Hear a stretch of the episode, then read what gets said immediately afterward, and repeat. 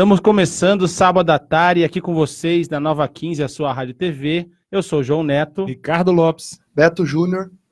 E eu sou o Alif. Senta aí, aperta start que a gente está começando.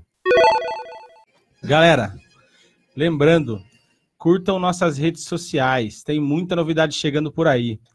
É, primeiramente, nosso Instagram, arroba Frequência 8bit, nosso Twitter também, arroba Frequência 8bit, a nossa página no Facebook, Frequência 8bit, e tem o nosso Spotify, que é Sábado Atari. Só procurar lá, você vai achar todos os episódios compactados em versão podcast para no para Spotify, para Spreaker. Deezer, Spreaker. Tem o Deezer. É, exatamente. Deezer. Todas as plataformas É, aí, tá audíveis. Então aí, e é de graça. Para ouvir o Spotify é de graça, só se cadastrar, baixar o aplicativo ou no PC. Tamo lá. Outra Paga nós coisa- Spotify, que a gente tá fazendo uma merchandising malvada possível. Outra coisa. Dá pelo menos uns, uns premium, né, meu? Nossa. pagar, mas dá pelo menos Dá umas pra- contas premium né, pra- galera três, aí. quatro, né? Uma- tá uma- um plano familiar, né? Uma pra mim já tá. Tá bom. bom demais. Uma coisa que é muito importante a gente falar, galera. Tá vindo aí a Liga Piracicabana de FIFA. Vai ser o maior campeonato que essa cidade já viu de FIFA 20. É isso aí. A gente está fazendo uma- um, um formato aqui que a gente vai conseguir rodar a cidade inteira. Estamos correndo atrás para fazer acontecer. Mas algumas coisas a gente já pode comentar. O que, que é, Baia? Ah, eu acho que a parte que interessa a todo mundo seria 3 mil reais para o vencedor total do campeonato. Ah, eu acho um valor. Eu tô, Bacana, né? eu tô quase começando a treinar pra aprender. Vai jogar. Conhece muita gente que joga FIFA? Pô, tu conhece uma galera aí, mano. Tem uns meninos bons aí.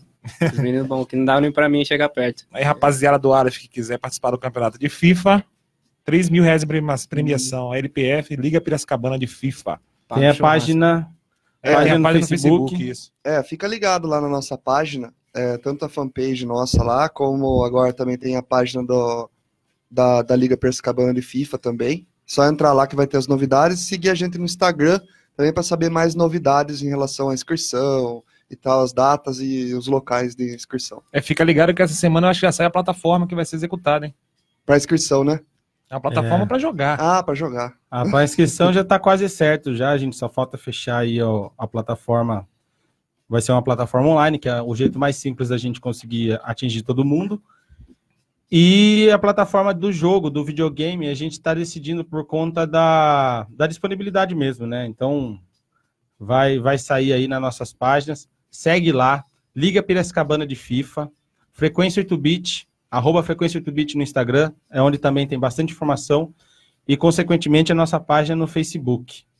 Lembra também, ó, segue a Nova 15, arroba Nova 15 Rádio TV, lá no Instagram, e a página da Nova, Nova 15 aqui também na, no Facebook, para quem assiste a live aí. Já Acho que é tá Nova acompanhando. Pira 15. Isso, Nova Pira 15. Só E baixa também um aplicativo no, na Google Play. É, a qualidade de, de áudio e vídeo é um pouco melhor do que o do Facebook. E eu acho que vale a pena também Vale ter o aplicativo, o aplicativo no celular. É, para todo mundo que tá assistindo aí, a gente tá com um convidado especial hoje, mais um, né? E vários que a gente traz aqui. Você que é o nosso parceiro, nosso amigo Aleph, dono É da isso aí. USCT. Puta responsa aí, mano. Se apresenta um pouquinho pra gente aí, pô. É, como os meninos já falou aí, eu sou o Alif, é, criador e faz tudo na empresa USCT, que veio das batalhas de rima aí e tá crescendo na cidade aí. Tem uma loja física, loja online e diversos produtos de vestuário e acessórios. Olha que Isso aí. responsabilidade. Tá vendo? A gente vai passar o, o giro aí da semana, né? Com as notícias que a gente sempre faz. Depois a gente vai parar um pouquinho aí para Bater um papo. É, pra bater um papo. Vamos começar? Vamos lá. Galera, trou- trou- trouxe uma coisa legal aqui para nós. A gente está acompanhando, é, vem falando aí, especulando muito. E Até saiu. cravou algumas coisas, né? É, as opiniões, né? O que, que a gente Sim, já sim. espera né, de- disso.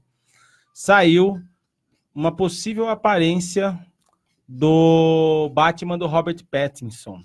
Teve um teste de câmera, um vidinho de 20, vo- 20 e poucos segundos. Nossa, eu vi uma foto. É, É, aí tem uma foto foto como também. print e saiu o inicial aí do visual do Batman. né? Já dá, já, já dá para ter a sensação de como vai ser o Robert, o Robert Pattinson vestido de homem morcego. Ele tá com um morcego na- no peito, assim, prateado, não é? É, meio padrão, né? É, não, mas não o, o morcego eu sei, né? Tô falando que é prateado, assim, né? Um morcego meio de metal. É, é meio acinzentado, assim, É. mais claro que a roupa, né? Não tão disfarçado igual nos outros É, designs. os outros eram mais O disfarçados. que eu achei mais legal foi a máscara. Que é uma máscara parecia bem simples, de couro, costurada, assim, parecia um negócio bem old school. Então, assim, pode ser que a gente te- não tenha aquela coisa de você já ser um cara todo aparado, né? Ele vai ser meio que uma transição meio rápida, não sei, cara. Eu tô.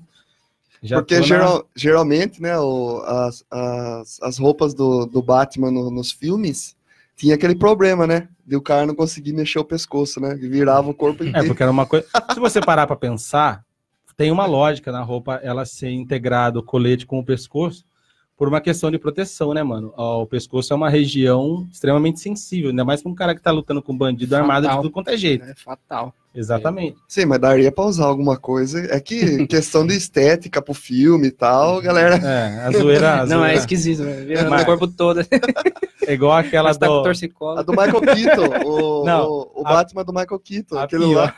Aquele lá. A pior é a do Ben Affleck, velho, que aperta o rosto assim, ó. Ele fica com a cara, parece que ele tá. Sabe quando, sabe quando você era criança, sua mãe tava brava que você tava seu rosto, você apertava. O que você tá fazendo aqui? Não, não tô. Você Tá ligado? Ah, mas eu, eu gostei do, do Batman do Ben Affleck. Alô, eu não, polícia! Eu não gostei da atuação.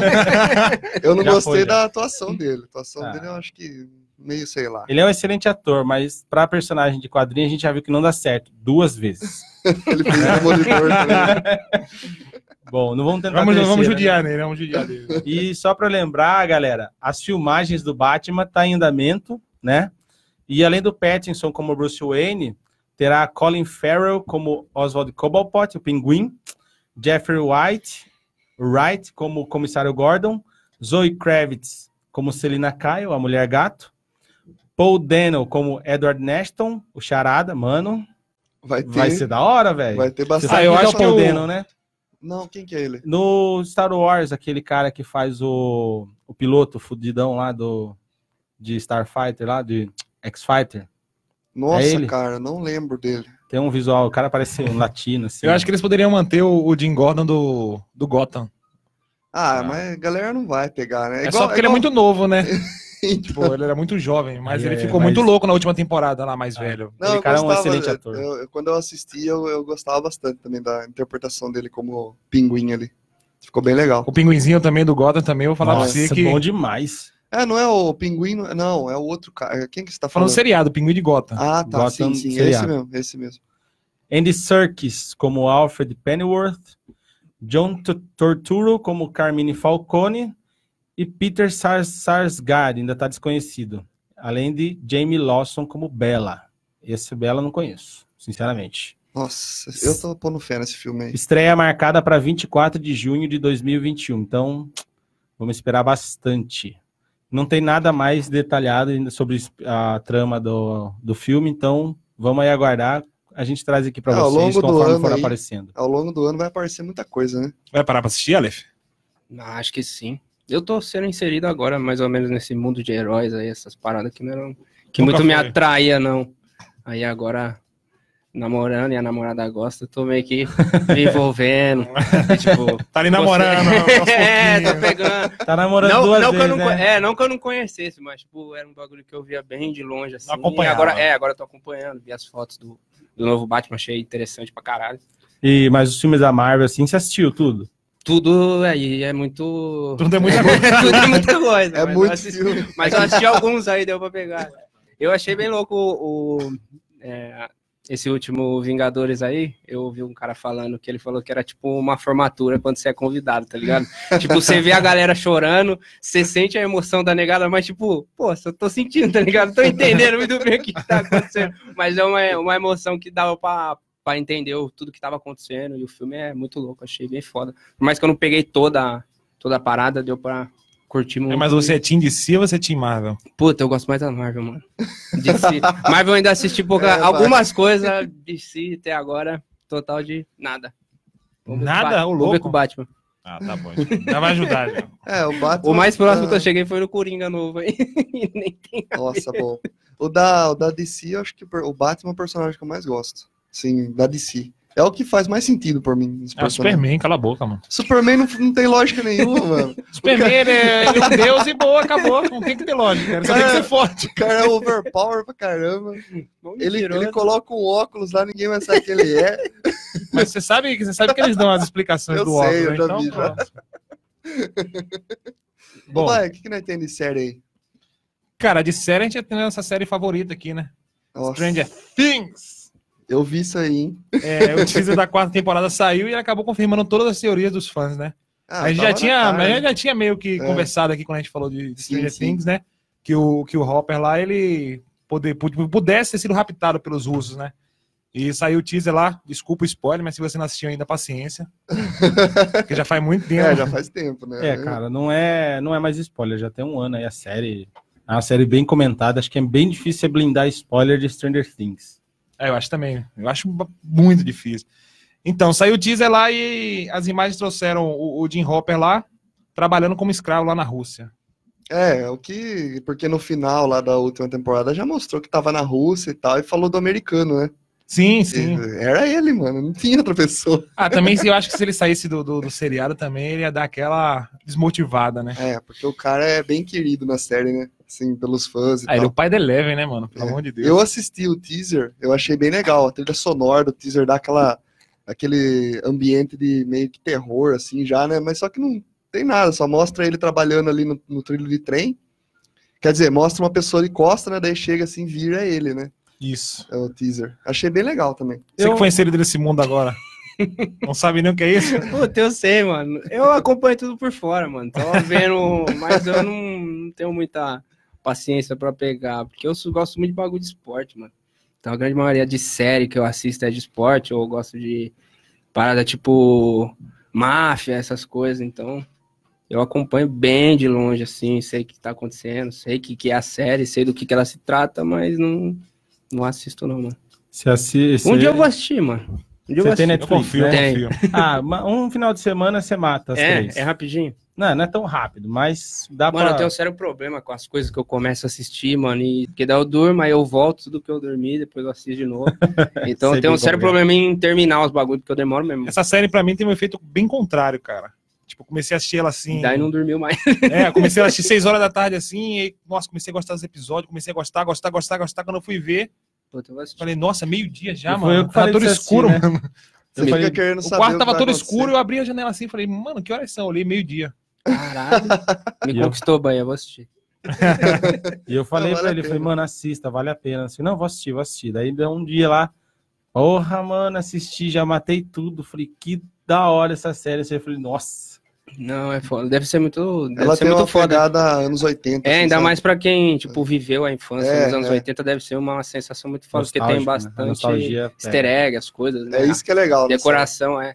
Essas paradas de suspense eu gosto de tudo, mano. Eu assisti aquele Dark também, e o Dark eu Você fica almocei querendo ele. saber, né? O que, que tá acontecendo, o que, que vai acontecer. que que É, mano, isso? quando acaba o episódio, é sempre acaba o episódio em suspense, assim, né? É, Tipo, é sempre um episódio que é sempre acaba, o melhor tipo- final, né? tipo Acaba, você fala, não, novela, precisa né? assistir, mano. É tipo novela, você Não, é acaba o episódio assim e fala, meu amigo, Puta, o que vai acontecer? Preciso ver só mais um. É. só mais um. Nossa, eu tô, eu tô assistindo um negócio. é, eu assisto Queer Eye, né? Queer Eye, ele é uma série tipo de makeover, tá ligado? Eles pegam uma pessoa lá, fica uma semana com a pessoa e tem cinco, são cinco bichas, né? É, queer é, é bicha em inglês. Então são cinco caras homossexuais, cada um é especializado numa coisa. Um é especializado em gastronomia e, e saúde, né? Outro é especializado em moda, né? E vestuário. Outro é especializado em cuidado pessoal, assim, e estético. Aí um cara é especializado em comportamento, então, tipo, ele ajuda mais na parte da psicologia, sabe, da, da pessoa. E o outro, ele é arquiteto. Então, ele, tipo, além de, de fazer toda essa reconstrução da pessoa, eles dão, dão um talento na casa da pessoa, tipo, da onde a pessoa vive. Aí, tem um, tem um dos caras, que ele é o especializado em moda, ele tá com um programa dele, com uma outra mina lá, que é um programa sobre designers de moda, sabe? É um- uma competição de designers de moda. Porra. Aí, tipo, ah, eu fiquei lá, tava faz umas três semanas que lançou e eu fiquei lá tocando. Aí eu falei, vamos assistir? Vamos. Assistimos sete episódios seguidos. Caralho, mano. E é divertido, porque você vê, tipo, a- como que a galera imagina as coisas. Tipo, eles dão um tema lá, ó, o tema é esse. Se Aí a vira. galera tem dois dias pra fazer uma roupa inteira, tá ligado? E os caras falam, mano, demora seis meses pra fazer uma roupa top dessa Porra. aqui. E os caras em dois dias tem que ralar, fazer o negócio, aí, tipo, você vê lá, ah, eu queria, eu tive essa, essa visão aqui, a ideia era essa, daí, tipo, os recortes, os bagulho, os elementos que eles colocam na roupa, você fica, puta Caralho. merda, nunca que você E, e imaginar esse isso. tem aí. no Netflix? Tá na Netflix. Caralho. Chama Next in Fashion. É legal, cara, é bem João divertido. só Ainda mais pra mim que trabalha, ainda mais que eu trabalho com, com moda, pô. Não, é, é, ver, é, né? interessante pra Interessante. você. Interessante. Tem um cara lá, você vai gostar dele. Ele é especializado em streetwear. Puta, é minha Mano, o cara vestiu, tipo, só só rapper famoso. só- ele veste todo, todos os negros da mídia famosa, assim, tipo, rapper, pop. O cara veste todo mundo, velho. Você vê as roupas do cara, é da hora, mano. Nossa, Tinha uma mina lá, ela, ela foi a primeira designer feminina que, que lançou a streetwear feminina na Fubu, nos anos 90, Porra, mano. Tipo, ela foi a precursora da streetwear feminina. Muito da hora, velho. Muito da hora. Caralho, mano. Deve ser muito foda. Vou assistir, vou assistir. Assista, vale, vou assistir vale a pena, caralho, vale não, vou pena. assistir pra caralho. Vou até parar o que eu tô assistindo. eu não, não curto muito ficar atropelando, tá ligado? Tipo, ah, tô assistindo uma série, começo de outra, começo de outra. Eu, tipo, pego uma, termino, pego outra, termino e assim vai. Ah, eu acho que eu assisto 16 simultâneas. Caralho, boy. É, Essa semana aqui Aí tem que ter eu- muito cérebro. Eu não, semana não uma- tenho toda essa capacidade de armazenamento, não. Ah, mas aqui tem, viu? Aqui tem. A cabeça é grande. 5 tera. Ah, ô, ô, essa semana eu matei o Vikings. Nossa, Nossa, aí... da hora, mano. Nossa, Não, você terminou tudo? Tudo que tá lá no Netflix. Ah, não. Não, tudo Já que tá pega lá. na internet já o, Mas a temporada saiu. nova aí. Ah, já saiu a temporada? Já, pô, lógico. Eu falei, era no começo do ano aqui. É verdade. Ó, o Bahia. Eu É, vou colocando falar. links clandestinos aí, jogo. Não, não, não Vai divulguei nenhum live. link aqui, entendeu? Vai cair a live. Falei que na internet, de vez em quando, você acha essas coisas. Cai no colo, né? É, acho por aí, né? Tem uns amigos que mandam. Viu? Vamos falar um pouco de. Mas eu game? pago a Netflix, pelo menos, né? Tá bom? Opa! Vamos voltar pra pauta, galera. Vamos falar um bala, pouquinho, de, um pouquinho de game agora? Vamos lá, Beto. O que, que você vai trazer pra nós? Então, foi anunciado a data do lançamento do Half-Life Alyx. Que tá, mano, tá, tá dando o que falar essa, Nossa, esse eu tô game vendo aí. em todo lugar esse negócio. Não, aumentou a venda do óculos de realidade virtual. Não o, o HTC Vive. Um outro lá que a Valve tá lançando. Aumentou disparadamente a venda do, do óculos em, em acesso antecipado só por causa desse game. E eu vi os trailers já e tal. O game tá lindo, cara. Tá muito legal. E a data que foi anunciada foi 23 de março de 2020. Tá aí já. Hum, Ah, mês- tá pertinho, Nossa. né? Mês que vem. Só que tem um problema, né? A gente, como que vai jogar isso daí? É uma fortuna o óculos de realidade virtual. É, É, aí, aí já enviar, adoro só? ser É, brasileiro. quem, Ele é quiser, só- quem quiser patrocinar a gente aí, pô, pra gente ter essa experiência. Alô, fazer um- a merchandising É, tá, então. tá, tá solta. A né? fazer gente um- faz unboxing, a um gente faz review. A gente faz conteúdo também live, faz conteúdo gravado, só Fala bem pra mandar. caramba. Bota lá, manda a caixa postal lá pra nós. Se precisar o endereço, ó, só vir aqui na frequência do Bit, a gente tem lá o campinho de mensagem. só mandar o contato e a gente aceita. Olha, foi dito o seguinte pela Valve. Todos na Valve estão empolgados para retor- retornar ao mundo de Half-Life, declarou Gabe Newell, fundador da Valve. VR nos ener- energizou, nos inves- nós investimos muitos em, muito em tecnologia, mas também somos desenvolvedores de jogos dedi- e dedicar esforços em um jogo de realidade virtual tão ambicioso e muito emocionante. Cara, eu acredito que a Valve vai trazer alguma alguma evolução do VR nesse É game. um porque- elemento né, diferente, né? porque todos os games da Valve, quando eles lançaram os Half-Life e tal, sempre teve alguma inovação. Alguma coisa que não existe ainda, sabe? O, o primeiro veio com a narrativa diferente e tal, que antigamente era só jogo igual o Doom, igual o Quake, que era... Era só tiro pra é, todo lado e tiro pra boa. todo lado. Aí veio o Half-Life com uma narrativa muito boa ainda, por sinal. O segundo game, além da narrativa, já veio com física. Tipo, a física mais realista, coisa que não tinha na época também. Você tinha coisas que era mais pesada que a outra e tal, e tal. Aí a gente ficou até no, ficou só no segundo game, né? E ficou até hoje esperando o terceiro. Agora vem esse spin-off aí do Half-Life Alyx que, cara, eu queria jogar. Mas vai ser É. meio que impossível agora. Não, vai, Impossível. vai que vai que acontece uma coisa boa aí. É, esse ano promete, né? Galera, vamos para um break? Vamos pro break. Antes do break, eu vou, vou mandar um abraço aqui para a galera que está acompanhando aqui pela, pela live. Bruna Sal, que está acompanhando a gente lá, lá, de, lá de Peruíbe. Valeu, Bruno. Um abraço, Bruno. Walter Donizete Casarim tá acompanhando a gente de Água Vermelha, São Paulo. Nossa. Beleza. Muito obrigado, Valeu, hein, Walter. cara. Tamo Obrigadão junto. aí. Luan Marques, salve veterano. Opa, Salve. meu bicho, tudo bom? Gabriela, Gabriela Fava, salve. Bichete, abraço, tudo bem, Bichete? Mari Oliveira Reis, boa tarde, pessoal. Boa tarde, Mari. Boa Tarde. Mari. Gustavo Pandolfi, nosso amigo Panda. É Fala, aí, bicho. Boa tarde, veterano. Abraço, mano. Olha o Lucas Mota aí, ó. Irmão aí, da, Lucas? da nossa queridíssima Letícia, né? Que Letícia Mota. esteve aqui com a gente no programa. Salve, Lucas. Luciano Fernandes Dias, esse é conhecido meu. E aí, Johnny, vó, bora pra Cotia? Essa, essa é uma piada interna lá da, do, do da onde eu trabalhava na Cipira.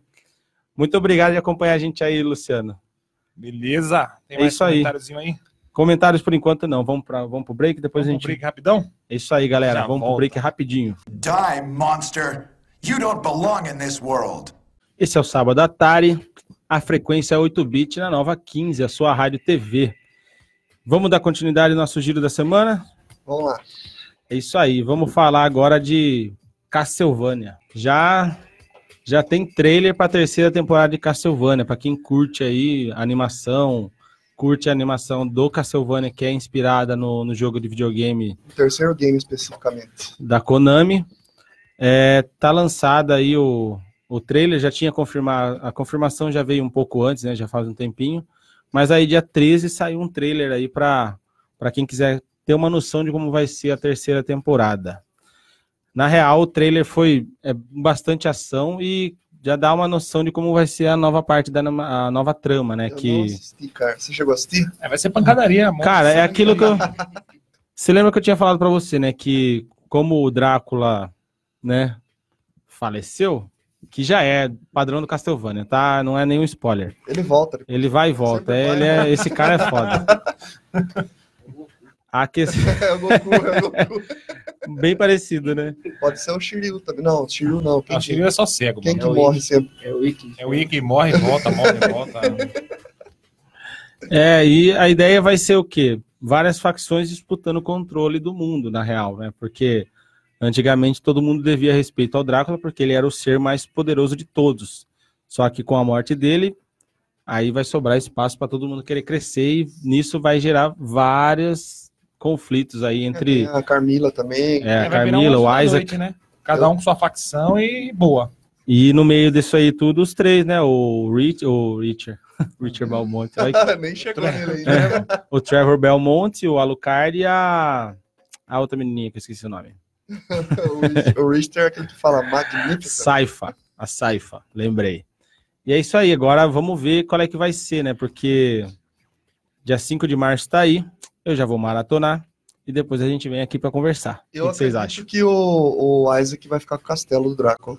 É o Isaac, né? De Alucard, acho que é- É o o castelo já é do Alucard, Alucard, do velho. Já tá na mão Ah, do é Alucard. verdade, é verdade. Mas só que vai ter uma treta aí, eu acho ainda. Dos V- dois. Vamos ver, vamos ver. Que esse castelo, só o castelo por si só já, já é grande coisa, né? Porque ele tem o poder de teleporte, né? Então, o Aleph tá pedindo a bola aqui, ó. Vai é traíra demais.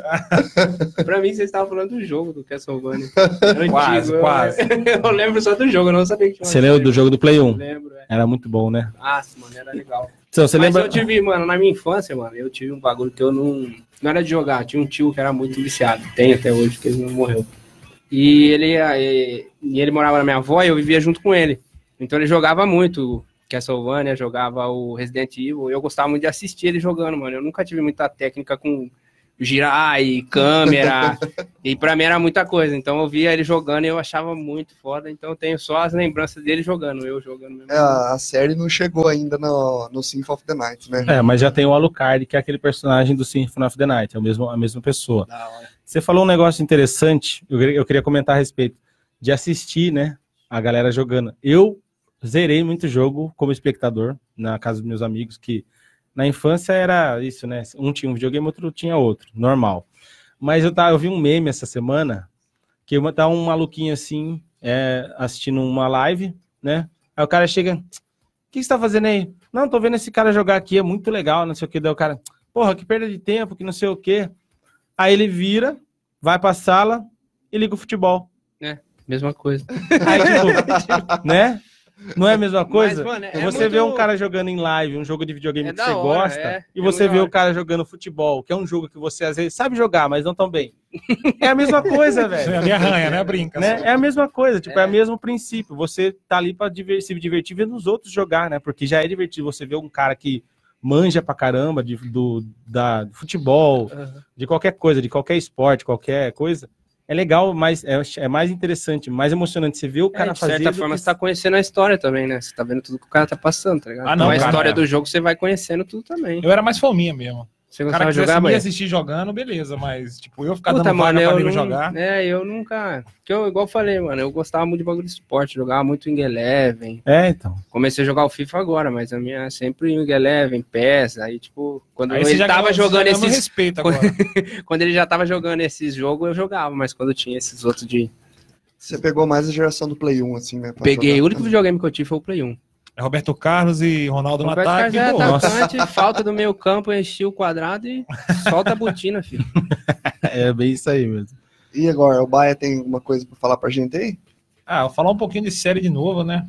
Acho que seria a parte que me compete, né? Essa semana, essa semana aconteceu bastante coisa, né? É, a Netflix está tentando lançar mais uma temporada de Lucifer, que ia acabar agora na quinta temporada, e eles estão tentando uma sexta. Nossa, minha irmã assistia muito essa série aí. Eu nunca assisti, cara. Cara, é uma série que teve um apelo dos. ela- as três primeiras temporadas elas foram, foram, foram produzidas pela, pela Fox, né? E aí, a galera hypou demais, né? E, tipo, quando falou que ia cancelar, criou-se um movimento no Twitter lá com a hashtag Save. Lucifer. E a Netflix chegou e falou: cara, a voz do Não povo dá, é a eu, voz de eu vi, Deus. eu vi a notícia. E aí trouxe, Que irônico. salvou, salvou o seriado e falaram: nossa, vai acabar agora na quinta temporada. Só que aí os fãs já começaram a se mexer de novo e falaram: não. Vamos começar para uma sexta aqui, quem sabe, né? Lá pelo menos mais uma, né, mano? Ah, Deixar as foi muito bom, temporadas. cara. Pra quem assistiu é, As Crises nas Infinitas Terras pela, pela DC lá, o seriado da DC, o Lúcio faz uma participação no episódio do Arrow. Tá ligado? Ah, ele e o John Nossa, Constantine. cara. O John Constantine vai pedir um favor pra ele que ele precisa entrar no, no mundo dos mortos lá, né? No mundo das almas, pra poder conversar com o Oliver Queen. Aí ele vai pedir o, o- o favor pra quem? Ele. Porra, tomei um spoiler agora, hein? Opa, só leve. Só- é, é só um, O um- feitiço virou contra o feiticeiro. Tapa na deu dois, cara. né? Ah, Eu acho impressionante o cara, mano. Que já saiu a Crise Infinita Terra tem dois meses aí, o cara não pegou pra assistir ainda, pelo amor de Deus. Não Tá de sacanagem, hein, João? Não é mais Eu- spoiler. Não é... Não é mais spoiler. parei, parei na segunda temporada.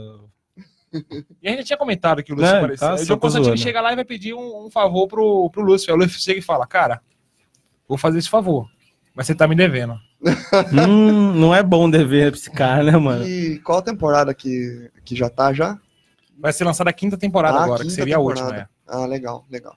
E com fé em Deus, a sexta vai, Vai, vai tá aí chegar. aí. Vai pro Twitter, mano. Você já Vai- chegou a assistir Lúcifer? Nunca assisti, cara. A minha irmã assistia muito, falava que era legal, tudo, e eu nunca peguei pra assistir. Ah, eu gostei porque tem uma pegada meio cômica, né?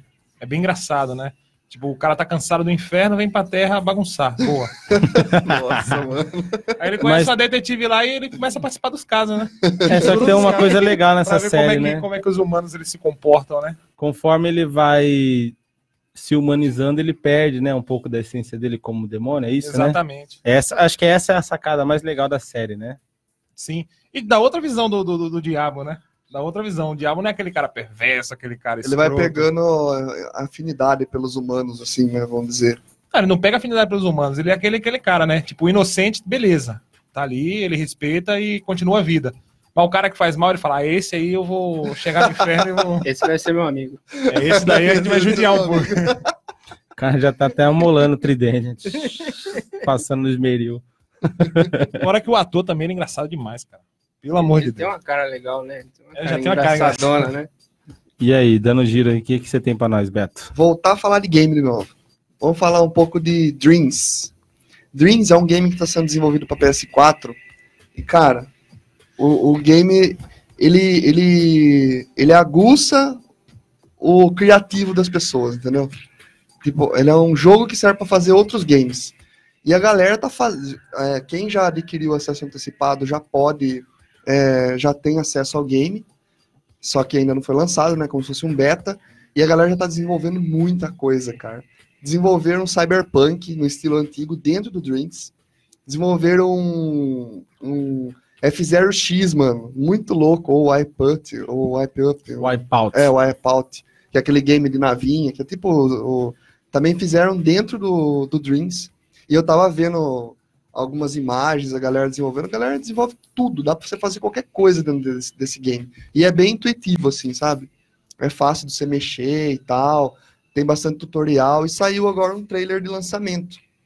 O trailer de lançamento mostra bem a essência do game, assim, como funciona, é, é, o que você pode fazer, o que você pode criar e tal. É um game para você mostrar sua criatividade ali, entendeu? E eu achei bem legal. Você entra assim no menu dele, daí você pode acessar a biblioteca assim, é, online ou também a campanha dele que tem, que é mais para você aprender a jogar e, e essas coisas. Mas o online, a hora que você entra assim, você vê aquele monte de, de coisa que a galera desenvolve, faz. A galera faz game de FPS, game de aventura, RPG, já tem um monte de coisa criada lá. E eu achei bem legal isso daí. E para quem tem PS4 que adquiriu o game, ele vai ser no dia 14 de fevereiro. Tá aqui, é ontem já. Foi lançado o game. Hum. Cara, O que, que você acha desses games que você tem eu que criar? acho muito louco, sabe? Porque você estimula, tipo, toda, toda a galera que às vezes, ah, puta, eu queria saber como que é desenvolver, como que é, é ter a ideia. Tipo assim, ele não vai entrar na parte de programação, mas ele vai ter um monte de elementos que são importantes para o A desenvolvimento. parte de arte, né? modelagem tem. É, a parte de, de arte, até um roteiro, talvez, né? A parte de Roteiro. roteiro, que é o mais importante, né? trilha além da- também. Além de, de- Não é só você saber programar, né? Você saber desenvolver a tecnologia. Você tem que. Se não tiver uma boa história para ser contada, um bom, um bom mixagem de som ali, a trilha sonora para te envolver, o jogo não é tão interessante. Aí coloca só porrada no jogo e resolve. Ah, cara, Street of Rage. Street of Rage é beating up, né? Porradaria. Mas a trilha sonora é extremamente densa, Sim, perfeito, velho. É um jogaço. O Baia que gostou, né, Baia? eu gostei, mano. Eu gostei. Meter a porrada nos caras. Nossa, lá. mano. Eu pegava o cano, descia o cano todo mundo lá. mano. Não, o cano é o mais divertido, É, né? mano. É mais legal que o taco de beisebol, velho. Eu gosto da faca. Ah, a faquinha que ele fica segurando na, faca, na altura é. da barriga aqui, mas o cano vai ser. Você puxa assim que nem um taco de beisebol, bate bem no pescoço, é muito O- louco, velho. E o Dreams dá pra você fazer até game assim, fazer um Sim. game up, fazer um. Dá pra fazer tudo, cara. Ah, e só completando que é, não tá sendo desenvolvido pra PC, o Dreams. Somente pra Que PS4. triste, cara. Por que, que eu Então. comprei um PC agora? Tão bom, né? Ah, mas É, tem, muito, tem muito jogo bom pra PC, né? Mas tem mó grana nele agora aí, mano. Tantas economias juntadas. Nossa! Quase um ano e meio juntando dinheiro aí pra poder comprar. Nossa. O que, que nós tem aí, João? Ó, antes, de a gente, antes de a gente pular rapidinho o giro da semana, o, o Braga, nosso parceiro Braga aqui, mandou uma mensagem aqui a respeito do Lúcifer, né? Lúcifer é bom, mas a Netflix não sabe a hora de parar e os roteiros acabam ficando preguiçosos. Ah, começa a saturar, né? Sim. É. sério, ah, então. eu acho que depende, depende, depende da visão, sabia, cara? Porque, tipo assim, a terceira temporada do jeito que acabou, né? Nossa, ela foi maravilhosa. Você queria saber o que ia acontecer na quarta e tudo mais. A quarta, eles introduziram um- um- uma personagem nova lá, né? Introduziram ainda mais os, o- o- os braços direitos do, do Lúcifer lá, o- os demônios do inferno lá que ele le- levava, né? Eu acho que se eles souberem, né, como retratar mais histórias, incluírem mais personagens, eu acho que acaba ainda tendo um- uma opção pro Lúcifer, né? Mas se eles continuarem naquele naquele casinho ali dele com a É, vai ter que a ir criando, vai ter que ir criando história dentro da história, né? É, tem que chamar É, atenção, tipo, começar a saturar. a Expandir, tem que expandir o mundinho. Expande, né? Começa a ficar igual o Walking Dead aí. que É, eu lembro de Castle, né? saturada. 20 Castle, eu assisti Castle bastante. Castle era a mesma pegada, né? Só que ao invés de ser o demônio que tava lá com a detetive, era um escritor de, de suspense, né? É. E tipo, eles souberam desenvolver a história. Pena que no final eles pegaram e Cagaram. deram uma marretada no, no fã. Ah, falar, falar em comentários da, da galera aí. É, a o último programa, a gente teve feedback de som, as coisas. Seria legal vocês estar tá escutando a gente e tal, falar como que tá o som, se tá mais baixo, mais alto e tal. Isso daí a gente agradece se alguém puder comentar aí. A gente tem o nosso, nosso crivo técnico do outro lado aí, geralmente o pessoal manda. Mas É, pelo manda. jeito hoje Tá tá, tudo ok, é. porque ninguém, ninguém, falou comentou. nada. Ó, o Francinaldo Henrique já tá, na, já tá on aí, tamo junto. Valeu, Fran. tá sempre Abraço, aí. mano. E aí, cara, quem aqui assistiu The Witcher? Nossa, eu assisti Peraí, tudo, peraí, peraí, peraí. tudo. Quem aqui não assistiu The Witcher? Mais fácil, né? Levanta a mão. Não fica me julgando, não, Sa- hein, sabe qual é que é? Conhece? Já viu já, né? Já é do jogo lá, né? Isso, exatamente. e é exatamente sobre isso que eu vou falar. O The Witcher, por causa das vendas do, do- da série, as vendas no- do jogo subiram 554%. Nossa, cara. Você tem noção desse Comprou uma número? ação ali, hein? Papai. Não, a, a Netflix, a Netflix, cara, é, ela é extremamente assertiva, cara. É, é incrível você ver esse trabalho deles, sabe? Os caras soube trabalhar a hype, soube trabalhar um roteiro legal, soube trabalhar o elenco e eu, tá refletindo fora dela, né? Que esse é um, um, um dado que eles não têm controle, né? O mercado de games não é deles, né? E é isso aí, ó, pra você ter uma noção. A franquia, a saga dos, dos livros de Wiseman, Wiseman que é o do escritor polonês André Sapolsky, até 94, até metade, foi escrito em 94. Até metade da última década aí, da década, ninguém conhecia, velho. Caralho. Então, tipo assim, o Witcher quem conhecia os games antigos. é, e tal, popularizou em depois, 2007. Não, tô falando da franquia de ah, livros. tá, de livros. Então, a partir do jogo, a franquia deu uma crescida. Mas em 2015 foi Quando quando que bombou. bombou, porque daí veio o Witcher 3. Já veio como jogo exclusivo do Xbox One, né? Não lembro, cara. É, eu época. mesmo, é um dos exclusivos do Xbox One, se eu não me engano. Eu nem conhecia, velho. Eu Falei, que jogo que é esse que já chega no 3? Ah, mas eu já tinha falado pra você do Ah, Witcher 1, cê- mas você comentou depois que eu perguntei que jogo que é esse que já chega no 3, tá ligado? Não, tem o Witcher, não sei o quê. Aí eu fui atrás e conheci o jogo. E é um jogo bem barato no, na Steam, assim, você vai comprar. 50 então você compra os três jogos, Caramba. tá É, ligado? você Numa compra um promoçãozinha pacote legal. já. Já. compra os três. E vale a pena jogar todos. Assim, Vale. O primeiro, ele tá. A jogabilidade é um pouco é, ultrapassada já, mas depois que você pega a manha, é tranquilo? Vai. É, vai que É, e vai. vale a pena assistir a série também, cara. Vale, vale. É a bom. série, a Pra série quem não eu- conhece- a série eu me interesso mais do que o A série é uma próprio boa jogo. entrada, assim, tipo, se você não quer ler o livro, você não conhece nada do jogo, a série ela vai te, vai te encaminhar bem, assim, no, no mundo.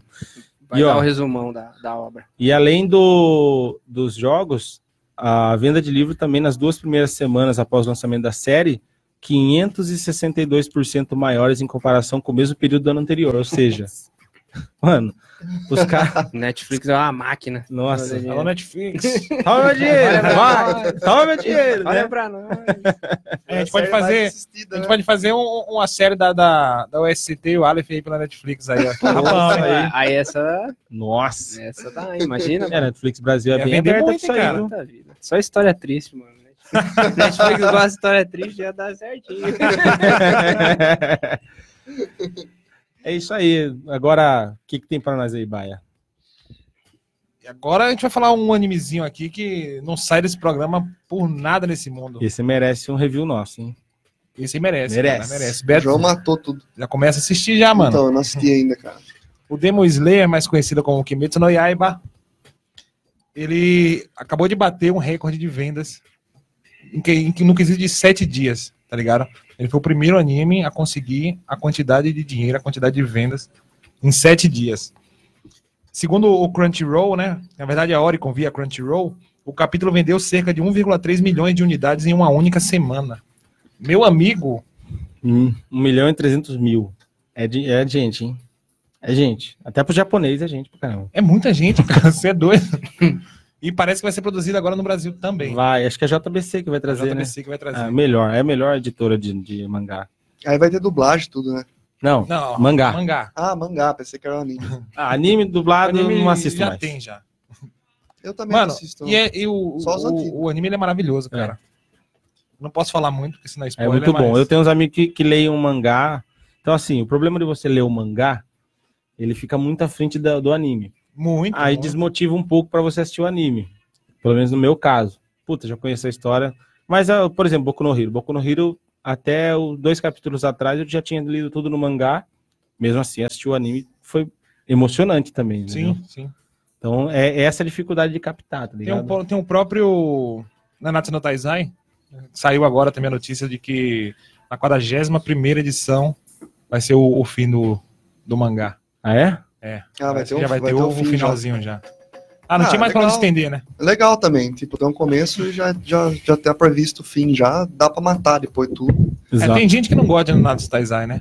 Mas tem uns parceiros nossos que assistem aqui que já falaram Ah, um gosto. pouco mal, mas eu gostei bastante. Não E aí? mais do que Boku no Hero, mas Vamos falar um pouco de bruxeiro de novo?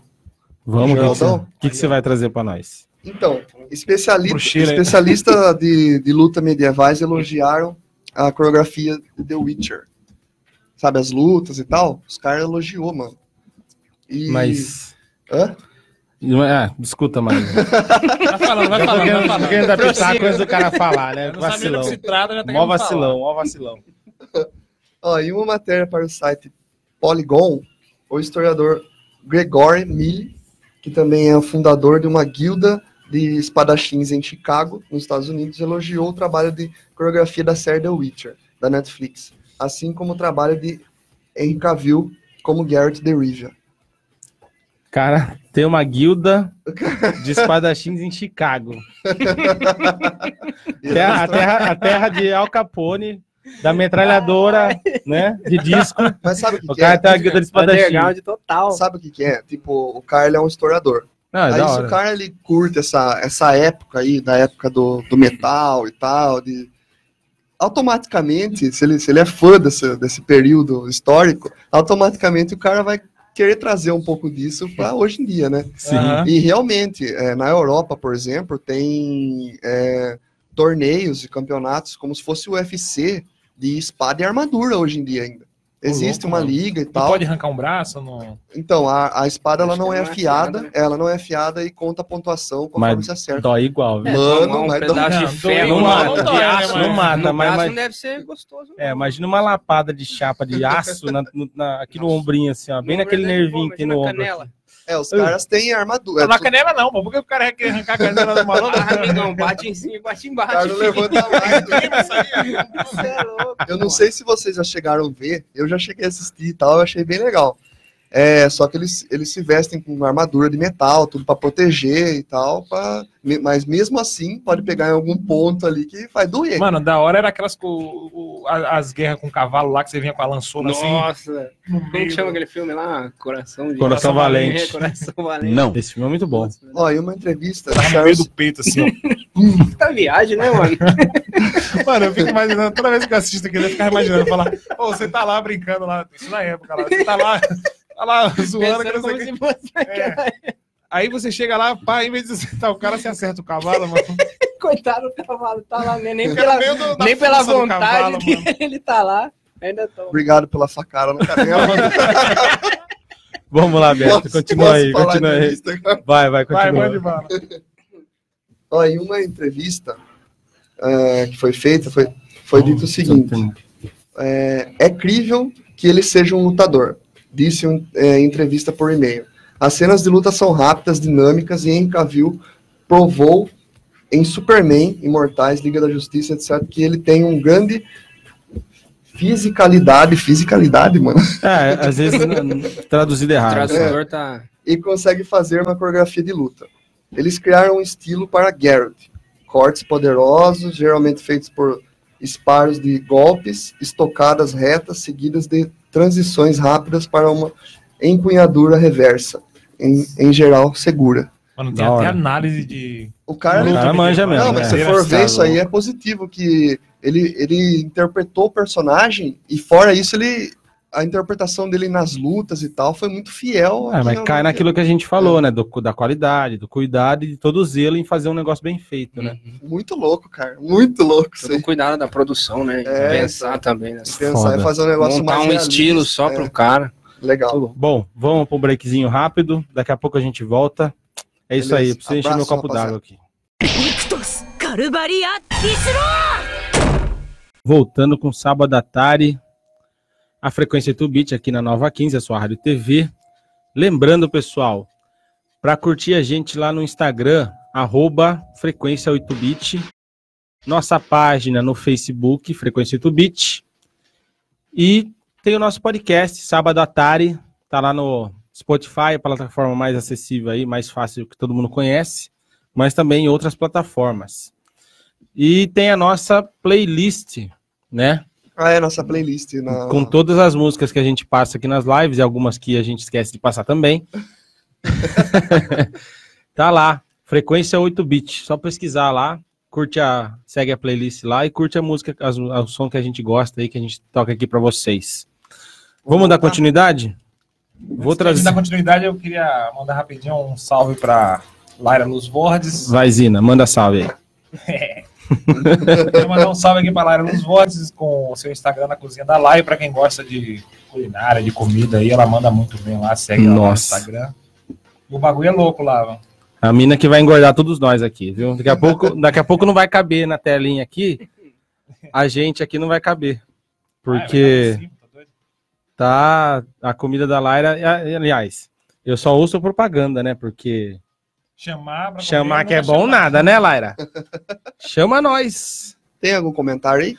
Comentários não tem, mas é isso aí. Tamo com, batemos 55 pessoas ao vivo aqui com a gente assistindo. Um obrigado aí, rapaziada. tá É isso aí. E pra bicharada lá da IP lá, que hoje partilhando em peso em aí. peso É aí. isso aí. E a Bruna Reis aqui mandou que o som tá, tá bom, tá ótimo. Muito Valeu, O obrigado. parceiro TH mandou aqui um salve, queridos. Salve, Tamo junto, TH. É da, da quebrada do ar. hein? E hoje quem tá aqui com a gente fazendo o som é o Natan. Um salve pro Natan aí. Salve É, pro Natan aí que tá, hoje. tá fazendo a técnica aqui, o, a mágica da mesa de som pra nós. Cara, quero voltar a falar pra vocês e vou falar de videogame. E vou falar de um videogame que eu, de um jogo que eu gosto muito. Need for Nossa. Speed. Conhece, Aleph? Putz, Aleluia, esse, esse eu joguei, cara. Esse que não jogou, né? Pô, esse eu joguei, mano. Joguei no Play Mano. 1, joguei na Lan House. Eu joguei a primeira versão do Need for Speed, que foi pro 3DO, cara. O videogame que eu tenho lá em casa. Nossa, horrível. Não, é- era pesado. Era da hora, mas se comparar com hoje é horrível. É, foi um dos primeiros videogames 32 bits que existiu. Eu joguei muito Gran Turismo no Play 1. Meu Nossa, Deus. Gostava também. Eu- no- tinha- era- tinha um, lembra, no Play 1 tinha uns CDs que eram de demos? Aham. Tinha, sei lá, O único 15 CD original, demos. é. Era 15 demos que via com o videogame. Eu jogava isso aí, tipo, tinha uma pista pra você correr e aí eu ficava o dia inteiro jogando. É aquela pista à noite, né? Você pegava o, o Corvette, né? É, Nossa, é, era bom demais, puta, Muito bom. É, e o, o CD era um CD preto, né? É, É. o CD preto. E o CD preto, que é o original do Play 1, na verdade. É. Mais, é o- eu jogava é o mais correto. Drive, né, mano? Drive que era maravilhoso. Mano, mas pense só. O, o Gran Turismo era 80% do jogo tirando carta pra conseguir correr as corridas. Aí você pode comprar um carro, velho. Era mó pauleira, mano. Nossa. Era um puta trampo. Aí tacava o Game Shark lá, pegava a grana, todas as cartas e já era. Puto Play 1 era maravilhoso, né, mano? Nossa. Tinha vários desses. Nossa, Eu lembro de um gosto jogo do. Yu-Gi-Oh, mano. Nossa, Yu-Gi-Oh! Não, eu Yu-Gi-Oh! Meu deck era muito foda. Não, e duro que assim, Yu-Gi-Oh! Você tinha como combinar as cartas, É. lembra? Lembro, Aí, mano, é, é, nós fomos fazendo a fusão e descobrindo as cartas, eu anotava. Fui anotando o que, que juntava, o que, que juntava. A hora que caía no deck, assim, eu consegui só uma vez juntar o Exódia. Puta, é- é- Quando caiu o Exódia, velho, foi era a animação mais da Chama hora que tinha, velho. Vem, rapaziada. cola tudo Nossa. aí, é Queria, queria né? ter celular, assim, que filmasse na época. Mano, foi a, a sensação mais louca é juntar o Exódia no seu, no seu deck, assim, na mesa. É muito foda. Viu? O que, que a gente tem Need for Speed aí? Tem que mudou é, a, a responsável pelo, pelo desenvolvimento do jogo vai mudar de novo, né? E agora quem vai desenvolver o jogo é Criterion, Criterion que é a criadora do Burnout. Hum, Já tava interessante. meio na cara essa ideia porque a EA comprou a Criterion, se eu não me engano, foi ano passado. Eles compraram o estúdio e já tava meio que dando indício que eles iam fazer essa jogada, tipo de deixar como os caras o o Burnout foi um jogo de extremo sucesso. O Burnout Paradise é um jogaço. Nossa, eu tenho. É muito bom esse Eu jogo. adoro. Explodiu os carros. É, e você Nossa, tinha o jeito certo de fazer os revenge, aí você ganhava o troféu no final. Era muito louco. A, a música tema era Paradise City do Guns N' Roses. Cara, você lembra, você lembra que tinha, eu acho que no Burnout, no Burnout Paradise tinha um modo que você tinha que pegar o carro e explodir o máximo de coisa possível? Era no Ah. Burnout, não era? Não lembro, cara. Mano, era muito louco. Você explodir, explodindo um monte de Era coisa e muito você insano ganhando prêmio, jogo, ganhando né, prêmio, mano? ganhando prêmio. Era Não, louco. o Burnout, pra quem não sabe, ele tinha é, uma, uma novidade que era tipo, você batia no carro, daí fazia câmera lenta e, e É, os danos no carro era bem realista, assim, amassava Sim, é. e tal, era bem louco, mano. É isso aí. E assim, é, eu acho que vai ser legal porque vai trazer uma pegada mais animada pro jogo, né? Tipo, talvez uma. uma, umas, ah, o visual do jogo vai ser mais. Mas continua sendo daí ainda, né? Não, é da EA, só É. que o estúdio que vai desenvolver vai ser a Criterion. Então, Provavelmente tipo, eles vão distribuir, né? E vai distribuir o game. é, já é dela, É, né? Vai ser distribuidor. Tá debaixo da saia dela ali, então tá dentro de casa.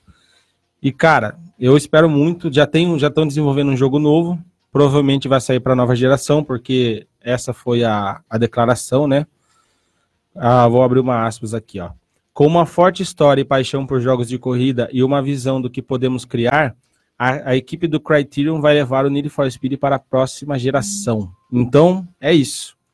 Tá crivado, tá declarado que agora próximo Need for Speed só para PS5 e Xbox Eu queria um- Series X. Um retorno do Underground, cara. Need for Speed Underground. O primeiro que teve era muito bom, velho. É, esse foi o Underground 1 e 2, Começando né? com a música do início lá. Nossa, no era menu. louco demais. Caralho. Riders on the Storm, né? Puta. Nossa! E veio na pegada do. O, o Underground veio totalmente inspirado no Velozes e Furiosos da época, né? Do, do filme que lançou. Lá. Não, mas não era É, só o mas- Velocity. Você lembra que na- foi aquela época do tuning, né? Que todo mundo tunava carro. É, colocava. É, Aerofólio, spoiler, neon, neon. Neon. No Brasil, você via muito isso em Escort, em Neon. Corsa. Corsinha, o Ninho, né? Passava, Mano, meu tio tinha um uninho, velho. passava com aerofólio. Aí tinha o Piratune na cidade. Piratuning, cara, Piratuning, nossa, mano. lembra? Porra, eu fui nas três primeiras edições, velho. Tinha bastante. né? Mano, eu conheci uns caras que os caras, pra tipo, ganhar competição de rebaixado, os caras enchiam o carro de saco de cimento, velho. Só quem tem carro Arrancava as- meio rebaixado sabe qual que é isso. os caras arrancavam as molas do carro no dia e ainda tacava saco de cimento no carro pro carro ficar sucado no chão, E velho. ele fica mais estabilizado. Quando o carro tá com as molas cortadas, ele pula muito. Aí você coloca um negocinho lá e dá uma estabilizada. Uma voz de experiência aí, né? Mas é isso aí, galera. O que eu queria trazer pra vocês era essa ideia aí. E vamos dar continuidade. Beto, o que, que você tem pra nós? Eu tenho notícias sobre o Free Fire, mano. Olha só. Olha só. Isso aqui todo, todo santo dia. o Não, mas... então, que surpresa, né? Qual o problema, Não, não é problema, mas jogava. Eu fiquei surpreso com essa ideia. Você, o gordão, o Zica. Os caras jogam Call of Duty, mano. Os caras é muito viciado no Call of Duty. Ah, mas Call of Duty é muito bom, velho. O mobile é, mobile é muito bom. Nossa. Bom, enfim. O... Você quer falar alguma coisa? Não, eu ia falar um negócio Ô. irrelevante.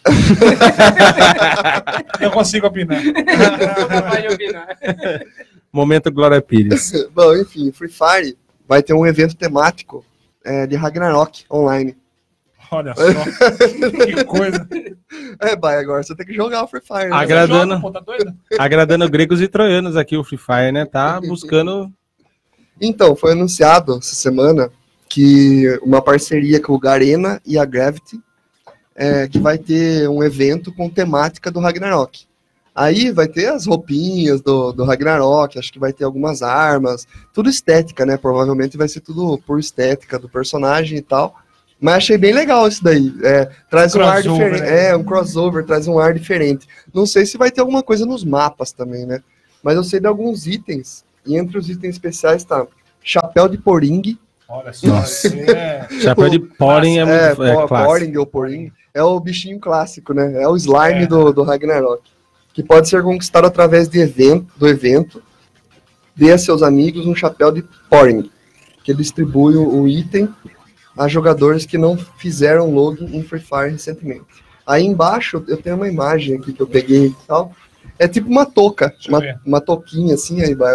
É tipo uma touquinha que você coloca na cabeça e daí você fica com. Tem com esse fora- chapéu de Poring no do próprio Ragnarok, é. Ah, já tem no Ragnarok. Já, Ah, já tem. É. É, o Ragnarok também era um game que tinha muito essa questão Era de- muito pegado no visual, é. visual do personagem, né? Você Sim, mudar o sim. visual dele e tal. E aí, à medida que foi, foi evoluindo, os visuais foram ficando cada vez melhor. mano.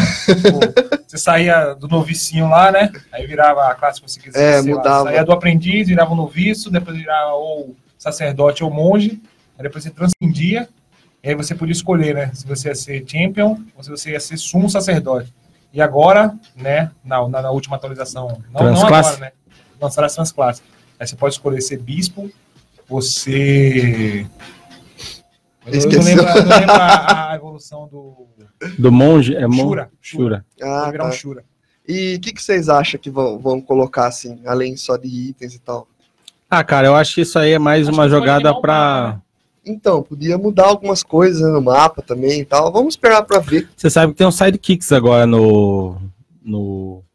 no Free Fire, né? Sim, E se os caras trouxessem um sidekick, um Poring de sidekick? que da hora. Mano, já era, pegou toda a galera que joga. Ou então colocasse um personagem do Ragnarok pra ser Mas é tipo um animalzinho, né? Ah, ou um personagem Ó. como skin, né? Então, um ó, skin. olha só, já vai ter, ó, a partir de 13 de março, os jogadores terão acesso ao Poring como pet. Você vai poder ter um petzinho. da hora, lá. Eu Além, não li, hein? Não li, a- Então. eu não li a notícia. além das skins, algoz caído, algoz celestial e a máscara feliz. Que da hora, mano. Você conhece isso daí, né? Eu não, não cheguei. Mano, a máscara feliz é um negócio bege, tá ligado? Com dois pontinhos pra, pra simular o olho e com a carinha. Só É um smile, é um smile. E essas skins de algoz aí, o que, que é isso? Mano, Algoz é o é personagem o- mais legal que tem, no, a skin mais legal do que eu vejo, que eu gosto. É, É o que eu mais gosto, o Algoz. o assassino, né? Ah, o cara é todo assim. cheio de faixa, assim, tá ligado? Muito louco. Uma Ah, pegada cara, meio legal. desértica, assim, uma máscara, na- máscara no- aí você coloca a máscarazinha pra ficar mais, mais macabro ainda, fica bem louco. Ah, eu acho que é bem interessante. Eu vou querer até dar uma conferida. E pra quem quiser também, o Free Fire é, é de graça. Você pode baixar Exato. na Play Store. Roda em qualquer Roda em smartphone. qualquer smartphone, é leve. Acho que ele Menos tem do um- tibiano. é, eu acho que eu acho que é uns 400 mega, né? É pequenininho É, também, pequeno, não é. é tão pesado e vale a pena conferir. É, e a LBFF tá rodando aí. Vou- semana passada aí teve uma, uma reviravolta aí, né? A Team Liquid que já vinha com uma, com uma regularidade muito boa, já deu dois buiá logo de seguida. Vivo Kid também tá com dois buiá seguidos. E aí, e no final, o Corinthians deu, um, deu o primeiro buiá e depois de dois finais de semana. Os caras tava meio, meio apagadão aí. Aí falou Corinthians, o aí até se animou. Tá Viu? animando, Pra quem, Agora, eu- não, pra quem não conhece Free Fire, você tá falando buiá. É, muita gente Buiá é quando você ganha, né? É o cara que ganha, ele recebe um buia, que é o- a comemoração do- da, da vitória dentro do, do Free Fire. do Free Fire. Não. É a comemoração do, do grito. Fica com, com o Lzinho na cabeça. é essa daí? Cara, eu vou só, só fazer um comentário aqui, ó. Guilherme Romano, nosso amigo aí que Guilherme. Já esteve aqui com a gente falando de desenvolvimento de jogos, mandou um só os monstros aí pra nós. Salve, Guilherme. Guilherme. Ô, salve, mano. Abraço aí. Obrigado por curtir a gente aí. E eu tinha mais um aqui, ó, o Marco Aurélio. Marco Aurélio Custódio, colega meu de trabalho aí, mandou um salve pra nós aí. Ô, Falou que abraço, o programa Marcos. tá top. É isso aí, obrigado. Obrigado. Obrigado, Marquinho. Falando em Free Fire, você viu- vocês viram que o Corinthians apresentou o novo reforço pelo Free Fire? Não? É Não, o moleque pica lá do time lá. É, quando foi avisado a- que tinha fechado com o Ione Gonzalez, foi pelo Free Fire. É mesmo? Nossa, ele cara. no jogo. é. Que da Mas foi bem bosta, assim, o jeito que eles fizeram. Foi bem ruim, mas a ideia A foi ideia é legal, a boa, mas execução não deu certo. executada, é. Enfim, o Corinthians foi campeão brasileiro, né?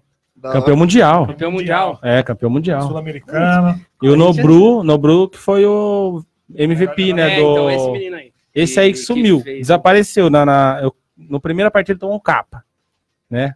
É lógico, ele ia ser o cara mais perseguido, o Corinthians ia ser o time mais perseguido, provavelmente foi o time mais estudado. Por isso eu acho que foi difícil para ele se encaixar na- na- agora nesse campeonato. Só que o Brasil é referência no Free Fire. A gente é campeão mundial, campeão sul-americano e a gente é uma das maiores plateias do mundo no Free Fire. Então, assim, a referência tá aqui hoje, tá dentro de casa.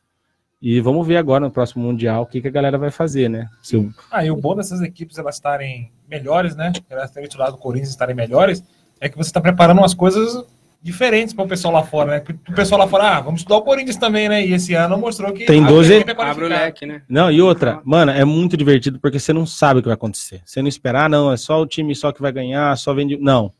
Você não Tudo sabe. pode tudo pode E acontecer. pontuação para tudo que é lado, cara. Nossa, é Pontuação ponto. pro- pro kill, E é muito difícil pra pontuação. aprender, tipo, pra assistir, porque me jogar eu Não, interesso, então, mas se você souber. mais, não, então, se é ao vivo, assim, que a gente a- a- passa pelo Facebook. Pelo Facebook não, pelo YouTube. Acho que passa na Mas TV depois é também, né? legal, ESPN, eu gosto de é. assistir depois, porque depois você pega o compacto, os melhores Você momentos.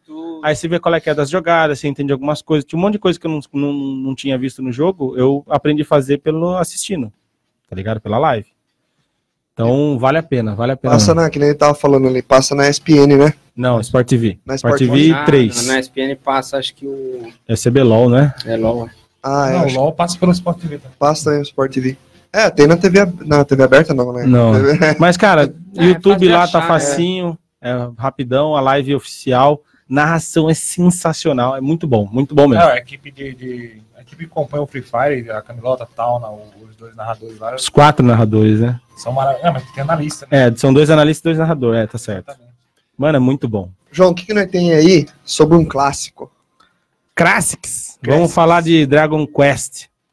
O filme animado Dragon Quest. Só uma curiosidade. Dragon Quest, Vamos lá. ele Obrigado é... pela espadada na canela. É isso aí. Não, mas ele nem começou a falar.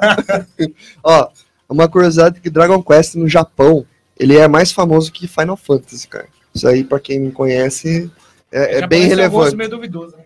Dragon Quest é bem relevante. Mas é, é legal, mano. É muito bom. Dragon Quest, você lembra do Fly? Aquele desenho que passava no Ah. SBT nos anos 90? É inspirado nele. Não é inspirado, é Dragon Quest. Ah, lá, O é Fly Dragon é, Quest. é Dragon Quest. Fala Mano, aí, era Roberto. muito bom, É né? bom, bom. Nossa. Nossa. Manda pra gente que a gente tem. Filme animado Dragon Quest Your Story já está disponível na Netflix. A produção da Square Enix estreou no Japão em 2019 e chega ao streaming com dublagem em português. É isso aí. É, Mano. eu vi lá, eu, já eu tava querendo assistir. Mas aí eu falei assim, ah, acho que eu vou assistir com a Aline, vou esperar pra gente assistir junto, sei lá. Ah, que bonitinho. Ah, é. E, cara, a única coisa que eu queria saber, se, eu, será que esse filme ele é aquela você vai, você tem como você escolher a história ou só um, só um não, título? É, é um filme mesmo, é inspirado no quinto game. Ia ser legal se fosse interativo, né? Igual o, o Ah, cara, Bandersnatch lá do Poderia, Black Mirror. poderia sair animação e tal, e fazer um interativo também, sei lá.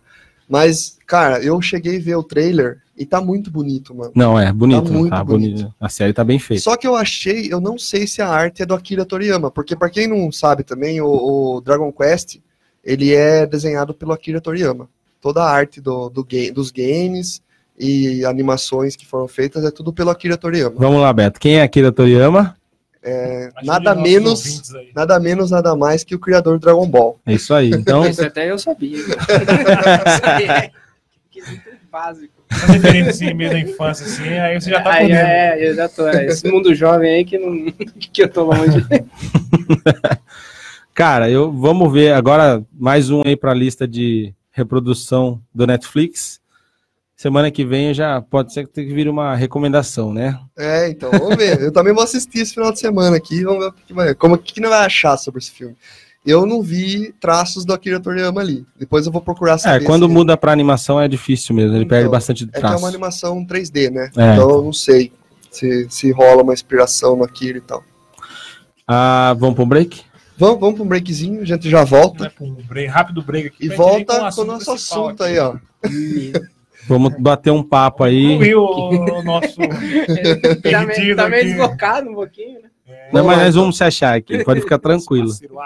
Valeu, galera. Daqui a pouco a gente volta, hein? Falou. Voltando aqui com o Sábado à Tarde, a frequência 8-bit, na Nova 15, a sua rádio TV. Estamos aqui com o Aleph, galera. O Aleph que. Conta um pouco aí, Aleph. Quem que é você, da sua história? Dá uma introdução para nós aí. Sou eu. É, como já foi dito, meu nome é Arif. Nasci em 1994, aqui na cidade de Piracicaba mesmo, residente. Vivi minha vida inteira ali no Boa Esperança, que é de Piracicaba, ou Morrão. E Boico. Buico, é, Buico é a apelido antigo. Só que é miliano na cidade, mesmo que sabe. E comecei a USCT em 2012, é, que é a marca de roupa. Começou nas batalhas de rimas, para quem não tá ligado, a gente faz a Batalha Central aqui na cidade, já tem 10 anos, que é ali na Praça José Bonifácio, segundo domingo do mês. E lá aconteceu a parada. É, quando a batalha começou a se expandir, tipo, começou a colar uma galera, e quando a rima era muito boa, a gente tinha um bordão, que era o seu crânio trinca. Tipo, tinha uma rima muito foda, e aí tinha esse bordão, e foi durante muito tempo. E nesse meio tempo eu comecei a trabalhar numa, numa fábrica de camisetas. E eu já tinha essa, essa ideia dentro de mim. Não que eu falava, não, quero ter uma marca. Mas tipo, eu já tinha essa, esse interesse, tá ligado? Aí quando eu comecei a tra- trampar nessa fábrica, eu comecei a fazer algumas camisetas, tipo, é, do Big, do Tupac, fiz o Sabotagem. E vendi assim pra galera, mais ou menos pelo preço que eu comprava lá na, na fábrica. E daí, a partir daí, eu fiz as camisetas da Batalha Central, foi as primeiras. A gente fez as camisetas lá. E depois disso começou a rolar, mano. Aí o bordão foi tomando cada vez mais forma. Socrando trinca, socrando trinca. E a galera falou, pô, mano, já tá fazendo as camisetas aí, por que você não faz uma camiseta socrando trinca? Falei, verdade, né, mano? Aí Virou já- marca, né? é, aí em janeiro de 2013, a gente fez as primeiras camisetas da USCT, que foi o Socrando Trinca. Fizemos um evento que veio um MC que na época era um expoente da, do rap underground, assim, das batalhas. Fizemos um evento dele aqui, na casa do hip hop, que a gente tava conversando lá. E aí lançamos as camisetas, mano. E aí foi rolando. Aí dessas primeiras peças aí a gente fez umas mais umas 30 e foi vendendo, foi vendendo. Aí fizemos uma outra estampa e assim foi indo. Fui levando como um, um hobby na real, nunca foi meu trampo naquela época, porque eu fazia outras coisas. Aí eu saí, comecei a trabalhar numa caldeiraria. E tipo, fui levando isso aí num paralelo. Aí em 2017, acho, mano. Isso, 2017, que eu falei de fato, não, agora vamos porque a marca já tava, já era meio que conhecida na- nas batalhas de rima, tá ligado? Tanto aqui quanto, quanto fora da cidade. As peças já foram ficando conhecidas e eu falei, mano, agora é a hora, tá ligado? De eu fazer a parada virar de verdade e levar o bagulho pra frente. Que foi aí que eu ah, comecei a fazer as paradas jurídicas. Eu já tinha o CNPJ aberto, mas aí comecei a levar mais a sério. E aí eu larguei meu trampo e larguei todas as paradas. Aí comecei a estudar design, as camisetas sou eu mesmo que desenvolvo, todos os produtos, e daí foi o que aconteceu para chegar até hoje. Da hora, mano. Qual é o, o significado de USCT? O SCT é o seu crânio trinca. O seu crânio trinca aconteceu, mano, por acaso, numa rima, que o cara falou uma parada assim, é, não sei o que, chego na ginga, o seu crânio trinca. Tipo, mano, passou, foi uma rima aleatória. Aí um dia nós estávamos num rolê, mano, e aí o cara falou, é, não sei o que, seu crânio trinca. Aí todo mundo cascou o bico, né, mano? Crânio- e aí começou, mano, ah, seu crânio trinca, seu crânio trinca, seu crânio trinca. E aí virou o bordão da batalha, porque a gente fazia isso e, E acabou virando a marca. marca. Mas eu nunca, tipo, ser bem sincero, eu nunca gostei do nome, tá ligado? Eu achava um nome meio. Além de ser grande, não fazia muito sentido, tá ligado? E aí, eu, quando eu comecei a desenvolver, eu desenvolver as estampas, eu meio que tirei o seu crânio trinca de lado. Comecei a usar muito o SCT, o SCT, o SCT, o SCT. Aí, quando eu fiz a identidade visual, que foi eu que desenvolvi tudo, aí eu mudei para o SCT mesmo. E hoje em dia eu uso muito pouco o seu crânio trinca.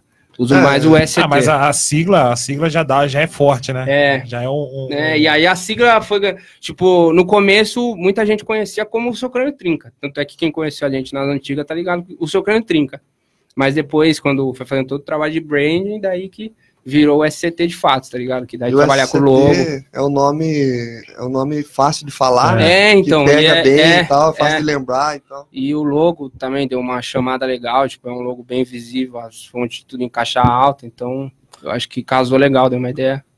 É legal você ver como que a transição, né? Se o negócio começa gigante, assim, uma- a- o nome da marca e acaba É, se encaixando, né? Por igual você falou, que você não gostava do nome, o seu crânio trinca, mas tem um porquê, né? Tem um Tem porquê. motivo. e não tem E o como motivo sair, é forte né? também, E o né? É, é é forte. bem forte. Isso que é legal.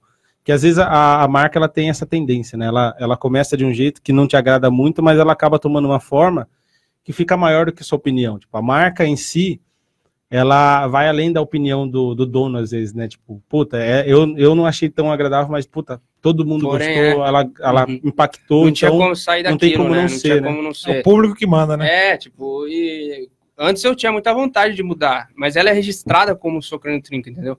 Aí, tipo, porra, já é conhecida, tá ligado? Tipo, e eu achava a sigla, o SCT da hora, eu curtia a, a sonoridade da parada, eu achei louco o logo. Então eu falei, mano, é isso. É o SCT. É o SCT, tá ligado? E aí eu fui seguindo, mano. E aí foi, foi rolando e o foi todo esse trabalho de branding, tá ligado? De colocar a marca no mercado mesmo e a negada entender. E tipo, hoje em dia a gente tem, mano, é nem é meio que parece rasgação de seda no teu cliente, eu tenho amigo, mas de fato é mesmo, mano, porque todo eu participo de todo o processo, né, mano? Desde a criação, a confecção é a gente mesmo que faz, a confecção própria, tá ligado? Então eu participo de todo esse processo até a parte final da venda na loja física, que sou eu que tomo conta. Aí tomo conta de Instagram e tal.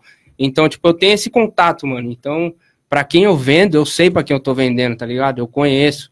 O Bahia eu conheci dessa forma, o João. O Beto foi na loja, já, já foi na festa, tá ligado? Lá na festa. Então, mano, é, é de fato mesmo um bagulho pra, de brother, mano. De, de não ter cliente, mano. E, tipo, é da hora a parada do cara usar o bagulho por. Puta, mano, eu acho muito foda ser parceiro do Alif e usar os bagulho do Alif, tá ligado? Usar os bagulho da OSCT e se, se ver na rua e se identificar, tá ligado? Uhum. Você vê um cara com um boné da OSCT e fala, caralho, o cara tá com um boné da OSCT, que da hora. É. Tipo, mais ou menos uma parada de. Eu sou de torcida organizada, né? Já fui. Do Gaviões. Você vê um cara com a roupa do Gaviões, automaticamente você é amigo do cara, tá ligado? E quem o bagulho você se sente parte. Então essa é a parada mais foda da SCT, é isso aí, mano. É fora a qualidade também, né, cara? Que a gente não pode, pode negar. Preza muito, né, pela qualidade Puta, também. né? mano, eu sou muito xarope com isso, mano. Tanto é que eu come... eu a confecção virou a confecção que é hoje por causa disso. Na época que eu tive essa migração aí de começar a fazer as paradas de fato, largar trampo, eu fui procurar outros fornecedores, que eu tinha muito problema com fornecedor, mano. Já cheguei a ter BO de fazer um pedido de inverno e chegar no, no verão, tá ligado? Nossa. E eu ter um desfalque que em peça de inverno é caro, tá ligado? Se você não vender ela na hora que você tem que vender, você já era, pai. Você só vai vender ano que vem. E isso aconteceu. E foi essa época que eu falei, puta, mano, eu vou largar, não vou mais fazer essa parada. E aí que eu falei, ah, já trabalhei na fábrica. Eu sei como funciona, tá ligado? Eu só preciso saber alguns caminhos. E aí foi indo, foi indo, até chegar na qualidade que a gente tá hoje, tá ligado? Tipo, o tecido do mais alto padrão, a costura, a estampa da forma certa. Então essa essa chatice minha levou nessa Inclusive, você foi parceiro nosso aí, na Foi camiseta parceiro. da, da Letícia, camisa né? da- É, isso aí. Que ela gostou pra caramba, né? É, Não só na Ficou- camisa da Letícia, como teve um, um sorteio, sorteio, aqui. É, o tá? É, sorteio, do sorteio, essa camiseta que ele tá usando do- aqui, É, a igual- gente sorteou, teve quase 70 comentários ali de, de pessoas Caralho. participando. Assim, pro início do, do- Foi bem no início do nosso programa, então Foi, foi foi- é um passado, número hein? bem legal. E assim, é, você falou chatice, eu não acho que é chatice, é exigência, né? Porque você tem muita, muito de você na sua marca. Então, Sim. você quer que isso seja um negócio bem feito, bem elaborado. Então, acho que não é chatice, é mais assim. É É um padrão de qualidade. perfeccionismo é. necessário, tá Exato, ligado? exato. É igual, tipo, eu costumo falar. A, a, a indústria têxtil, mano, é a indústria que mais polui no mundo, tá ligado? É o que mais gasta água. Então, tipo, porra, você vai fazer. Você já tá sendo maléfico ao meio ambiente, você vai fazer um bagulho por fazer, tá ligado? Então, já que vamos fazer, vamos fazer um bagulho certo. Vamos prestar atenção na estampa, toda estampa tem uma ideia por trás, tá ligado? É elaborada de uma forma diferente, é, toda a parada da confecção. Então, eu tenho muito isso na minha cabeça. Se eu tô fazendo uma parada que não é benéfica pro meio ambiente, eu tenho que fazer o melhor, tá ligado? Tá certo. Não que necessariamente é o melhor do mundo, mas pelo menos pra mim, nas minhas condições, é o melhor que a gente pode fazer, tá ligado? Ah, legal, cara. Isso daí que é a chave também para um negócio bem sucedido, né? Isso aí. O início de tudo, a gente tem que pensar é, em qualidade, pensar no impacto, pensar em tudo. tudo É, que- faça pouco, mas É. faça direito, né? Faça Exatamente, certo. Exatamente. tudo tem uma mensagem, né? E a gente vê assim, pode ser sutil, mas você sabe que tem Sim, tudo tem um toque sim, seu ali sim, que mano. foi. Sim, puta, eu acho, eu acho milimetricamente muito da hora, pensado. tá ligado? Tipo, é a parada que mais me... Quando eu vejo que nego pegou o, o que eu quis passar, tá ligado? É o bagulho mais louco. Tipo, eu fiz essa última camiseta que a gente lançou, que é... Que é tipo um computador invadido, tá ligado? Que tem toda... Todo aquele prompt de comandos, tá ligado? Do Windows que ele dá quando você... Ah, tem todo o bagulho escrito e eu fiz toda a parada e tem uma data lá, 31 do 12 de 2019 e tem a hora. Aí o cara olhando falou, mano, o que, que é isso? Eu expliquei pra ele o que, que era tal. Ele falou, e essa data aqui, 31 do 12? Falei, era a hora que eu tava fazendo. Ele falou, caralho, você tava fazendo no último dia do ano. Eu falei, é, mano, tava fazendo no último dia do ano, tá ligado? E aí, tipo, a hora que o cara pegou isso aí, ele falou, porra, que foda, mano. E eu falei, caralho, pegou a visão, tá ligado? E é o mesmo, a mesmo zelo, a mesma qualidade que a gente traz aqui para quando a gente faz o nosso programa, a gente busca pauta, coisas que vai gerar uma discussão interna aqui, que a gente, você vê que o nosso formato é assim. É, o cuidado que a gente teve também com desenvolver toda a ideia da nossa marca, do, da frequência do beat, do, dos personagens, né? Tipo, quando Toda a gente fez. ilustração da parada é logo, muito tudo. foda, É. mano. Tipo, o cuidado do, do trampo em 8-bit, que não é fácil quem faz, tá ligado? E é muito difícil achar quem faça um trampo 8-bit de, de verdade, ainda mais na, aqui, tá ligado? Na nossa cidade. Então, É, todo esse cuidado que vocês tiveram, tanto é que vocês lembram, mano, já que vocês foram, o Bahia foi, o João. Porra, eu sou apaixonado por esse tipo de arte e a hora que eu vi, falei, mano, vamos fazer a peita, vamos fazer virar. É pixel art, né? Puta, Fazer eu acho muito foda, mano. Arte com, com pixel. Eu fiz um curso de desenho de ilustração digital e tinha um cara que tava desenvolvendo um jogo tudo em pixel art, mano. Puta, Que mano. da hora. Que trabalho. trampo, mano. trabalho. Que trampo foda do cara, mano. Eu apaixonado pelo bagulho. É, o Beto sabe um pouco falar como que foi para chegar na estampa da Letícia, né, Beto? É, então. Com- Quanto a gente discutiu, né? Nossa. Não é porque, Tirava tipo assim, um, um pixelzinho aqui É porque dar você uma... trabalha com. é, é tipo, você tem que fazer contas, né? Você trabalha com cálculos ali. Porque pixel, ele tem uma posição certa para você aplicar ali. É, você vai fazer 16 por 16, um desenho 16 por que são 16 pixels por 16 pixels. Tô dando só um exemplo de Aham. número baixo para ficar mais fácil. Aí nesse nesse quadrado que você fez, tem as posições dos pixels. E quando você vai desenhar, às vezes você não consegue um espaçamento, às vezes você não consegue um sombreamento que você quer.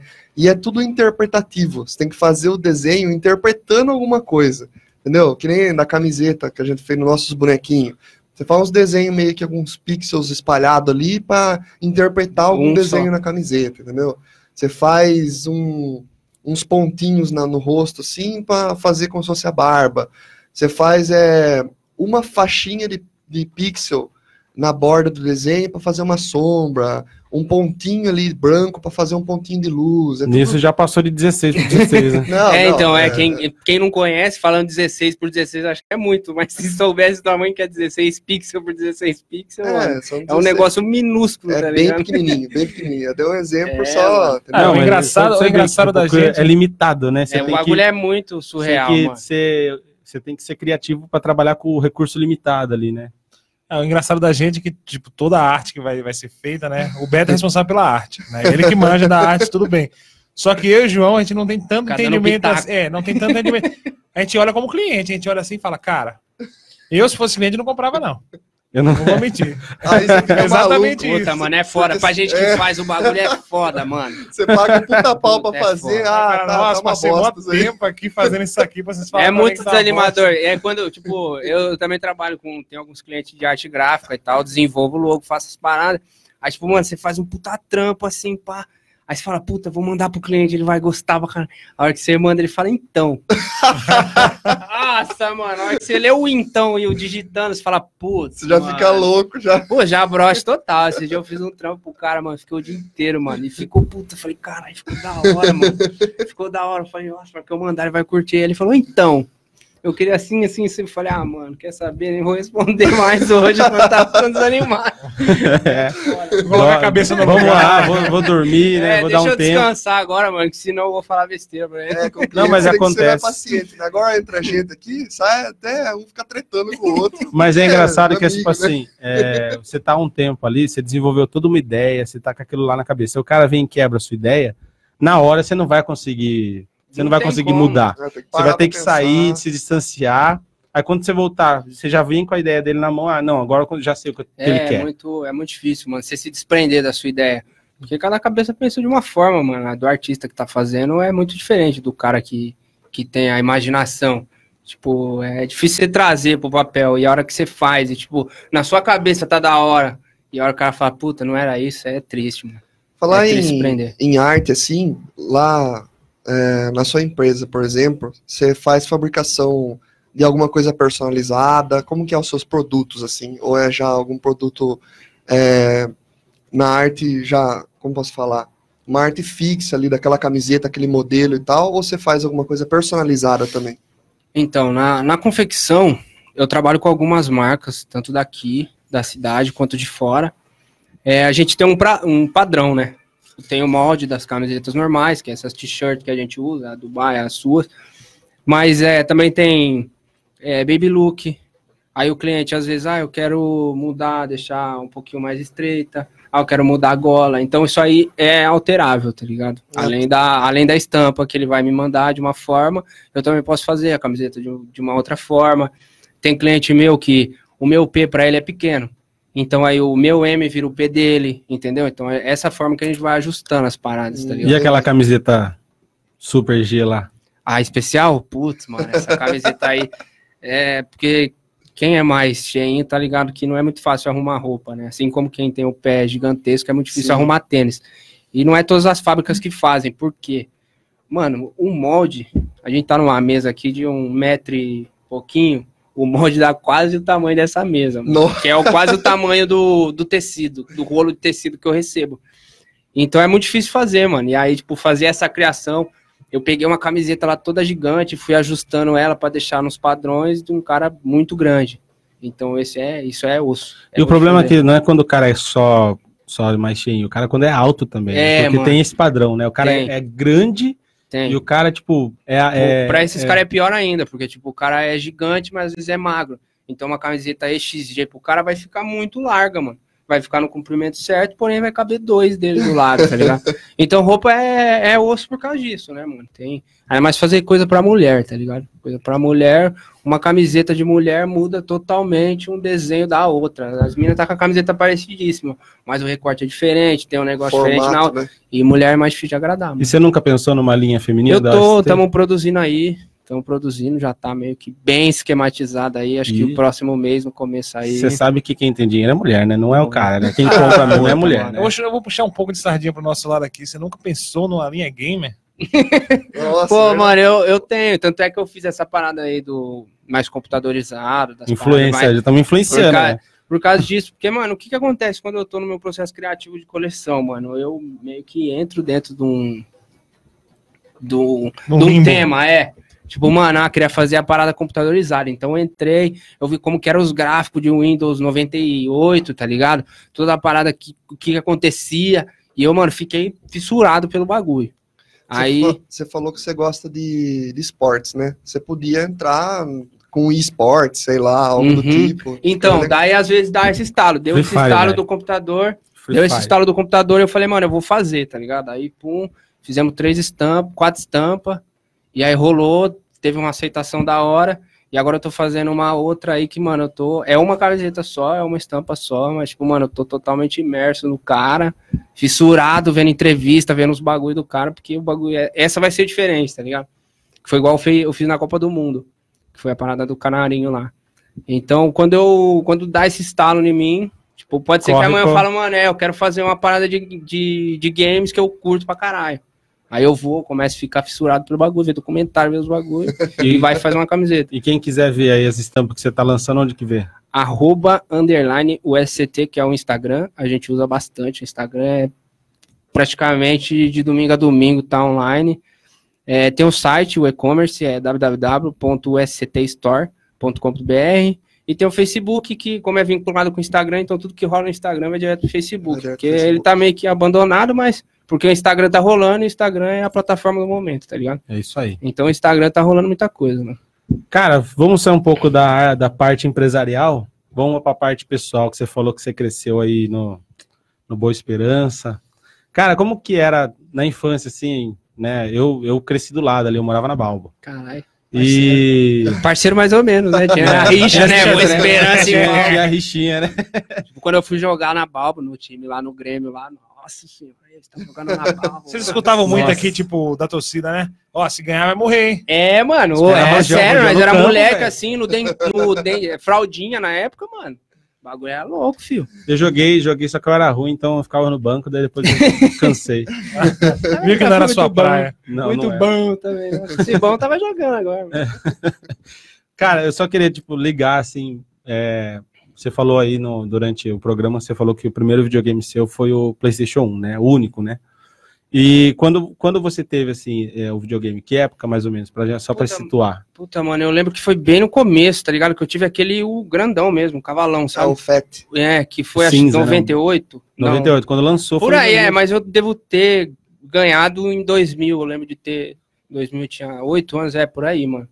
E Tinha assim, tipo, só pra fazer uma relação, como que era? Tipo, você teve videogame, brincar na rua, como que, você, como que era a infância nessa época aí? Então, igual eu falei, tá ligado? Tipo, antes era mais difícil o acesso aos jogos, né, mano? Tipo, tanto que você não conseguia, você não sabia o que, que tava rolando.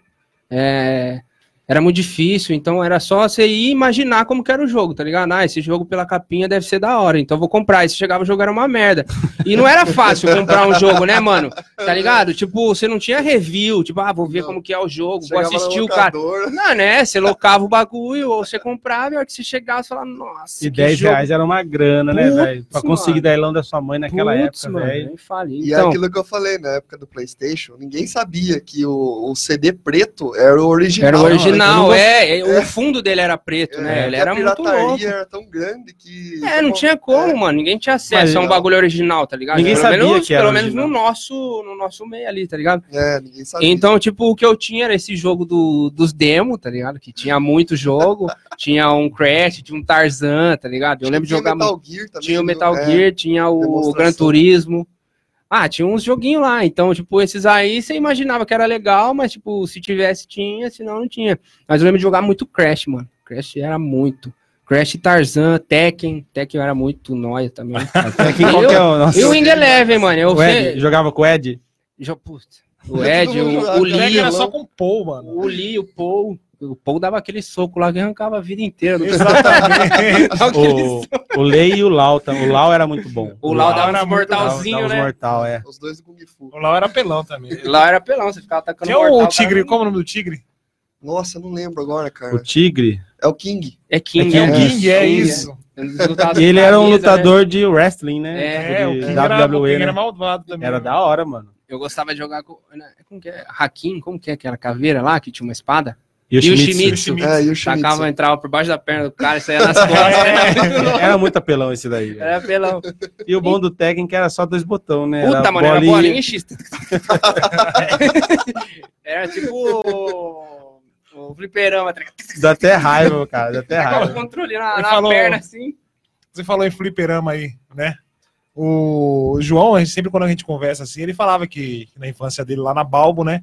Ele tinha muito contato lá com, com os fliperamas, com os bares. Fliperama, Puta, locadora. tinha, mano, tinha muito. Não, não que ele Locadora bebia e naquela época. Lan House. Lan House, lembra de Lan House, mano? Lan House era bom demais Puta, também. mano. Porque, tipo, eu mesmo fui ter internet em casa, mano. É... 2005, eu acho, pra mais. Puta, mais, mano. Mas bem mais. Eu tava no primeiro colegial. Isso eu tinha já 15 anos. É. Caralho, quando que foi isso? 2010, mano. É, galera, pra você ver a diferença, né? Quando Hoje, eu tive internet na minha casa, tá ligado? Foi ter Orkut, os bagulho nessa Mas a idade, internet mano. como era pra você? Discada, Meia-noite, meia-noite, discava, usava um pulso, tá ligado? Final de semana Aquele do provedor da IG, né? provedor daí escolheu com o cachorrinho, e Nossa. era isso. E tipo, mano, Não nossa, podia ligar ninguém. não Se podia ligar ninguém. Por isso que era depois da meia-noite, tá ligado? Ninguém ia ligar, a não ser que morresse, tá ligado? Ou sábado depois da uma, né? Que dava pra mexer também. Aí eu É. ficava vendo foto, mano, no Google. Meu Nossa, duas divertimento era horas pra ver foto. pra uma foto. Abria lá uma o, foto de 300 pixels, tá aquele ligado? Picasa lá pra ver a foto da galera morta. Oh, eu esqueci Puta, o nome mano. do site Assustador. lá que tinha... Assustador. Assustador. Nossa, Assustador. lembra do assustador? Assustador. Nossa, mano. É, que cabuloso, né? Assustador. Cabuloso. Idiota, Depois eu não conseguia dormir. É, aí colocava lá, Mamonas Assassinos Mortos. tipo, era a acha, pesquisa cara? do momento, tá ligado? Nossa, Todo mundo vi- viu a foto Mano, parece Todo que viu. quando a gente fala assim, é, que faz tempo, o nego fala, ah, mas você era novo, tem 25 anos ainda, mas porra, mano, faz muito tempo. Pelo menos na minha cabeça, mano, A que tecnologia muito. que também tá mudou avançando muito, muito, rápido. mano, mudou É que hoje o muito. tempo passa muito rápido, né? Puta, mano, mudou de muito. Ah, a evolução da tecnologia é muito rápida. Muito Cara, rápido. Eu tinha, tinha um site, mano, eu não lembro, mas era um site de animação, né? Que o pessoal produzia as animações. Um Charles.com, o Mortadela. O Mortadela, rapaz. era Tá até eu colocava hoje, um Mortadela. vídeo pra poder assistir lá, mano. Era tipo três horas pra poder assistir um vídeo, mano. Eu Não, assistia muito Rapture Friends. Nossa, Nossa, na MTV, mano. Cara, era assim, ó. Em casa, a gente foi ter internet, eu tava na oitava série, 2004.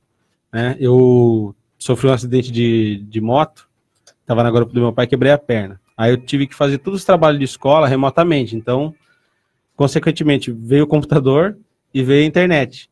Só que era o mesmo esquemão aí, internet de escada, É, horrível. mano, era muito Tá ligado? difícil, mano. E era assim, quando nós era moleque lá, um amigo meu sempre teve PC, o pai dele com- tinha condição lá, comprava o PC, aí tipo, todo, vivia na casa do moleque, tá ligado? Aí eu abri, eu baixei aqui um programa chama Casar, pra baixar música. Nossa, casal. Napster, tá ligado? Aí, beleza, o que que nós vamos baixar? Ah, vamos baixar Nirvana. Pega uma música do Nirvana lá. A música eu tenho o quê? 5 mega? Três, quatro. É, megas, 5 né? mega, vamos falar. Aí começava a baixar no sabadão. Bora, vamos jogar bola. Aí ficava na rua jogando É, bola, Deixava meia lá. hora. Ô, vai lá ver, vou lá ver quanto tá o download. Voltava lá, 15%. Nossa. Meia hora, velho. 15% Puta, do mano, era, Era- então, era osso, hoje a gente, É, a gente vê. Dá, Mas se dá um- travar um segundo no seu era. computador, você já fica pistolaço, tá ligado? Nossa. Quer Não, eu uma vez eu fiz, Parece que nem viveu essa época, né? eu Mano, fiz é algo do tipo que você tá falando também. Eu queria baixar um game de 64 Nossa. que é o... Puta, aí é uma, três dias. Não, daí era acho que 40 megas. Meu Deus. Aí eu coloquei pra baixar, é, coloquei acho que de manhã ia ter um evento na escola, lá no era final de semana. Aí eu fui no evento, tudo, era um evento de música, ia ter rock and roll, rap, tudo lá e tal. Fiquei lá o evento todo e tal. Cheguei em casa, tinha dado erro no download. Nossa! mano. Aí Não, eu- essas eram as, Ah, piores já era, partes. mano. nossa. Aí- O louco é que eu, tipo, eu tive computador muito cedo, mano. Tipo, acho que na época do Play 1, assim, eu já tinha computador. Ninguém na rua tinha, só eu, assim. Mas só o computador. Aí, tipo, quando passou, todo mundo tinha computador e tinha internet, só que eu não tinha internet. Aí eu fiquei pra trás, tá ligado? Tipo, demorou uma cota, mano. Eu tive Nossa. computador uma vida, só usava o Paint, paciência, pinball. Era muito bom de pinball, mano. E hoje Aí, ó, de game, ó, viu? Tô falando que eu não entendo de jogo, ó, jogava muito pinball, mano. Era foda. Tinha um joguinho no, no computador que era aquele que você descia esquiando. Aí tinha o Puta. pé grande. eu, O jogo era muito bom, velho. eu acho que era no Windows XP que tinha esse jogo. Puta, Nossa, mano, tinha, ah, era antes genial, até, antes. que era antes? Eu não E lembro. tinha o também. Dave também, que era do DOS. Um amigo meu tinha, tinha PC, nós jogava Dave, mano. Nossa, Ele- eu gosto desse joguinho. Aquela eu tela preta do. DOS lá, tipo, C2, po- D, C2 pontos, sei lá o quê, é, barra, barra, D, é, Dave, CD pá, Dave, daí é, vai lá, Dave.exe, Dave, pá. aí pra abrir o joguinho. O. Mano, e era muito louco esse jogo, Dave. Mano, era muito bom mesmo. Eu gostava demais de jogar, e era difícil. Era em pixel, tipo, jogo mó, mó Caralho. arcaico, assim, É, jogava eu joguei Prince, muito. Prince of Persia, né, que é o Prince. Nossa, Prince of Uma Persia. parada que eu sinto falta lá na, na, na parte do computador lá.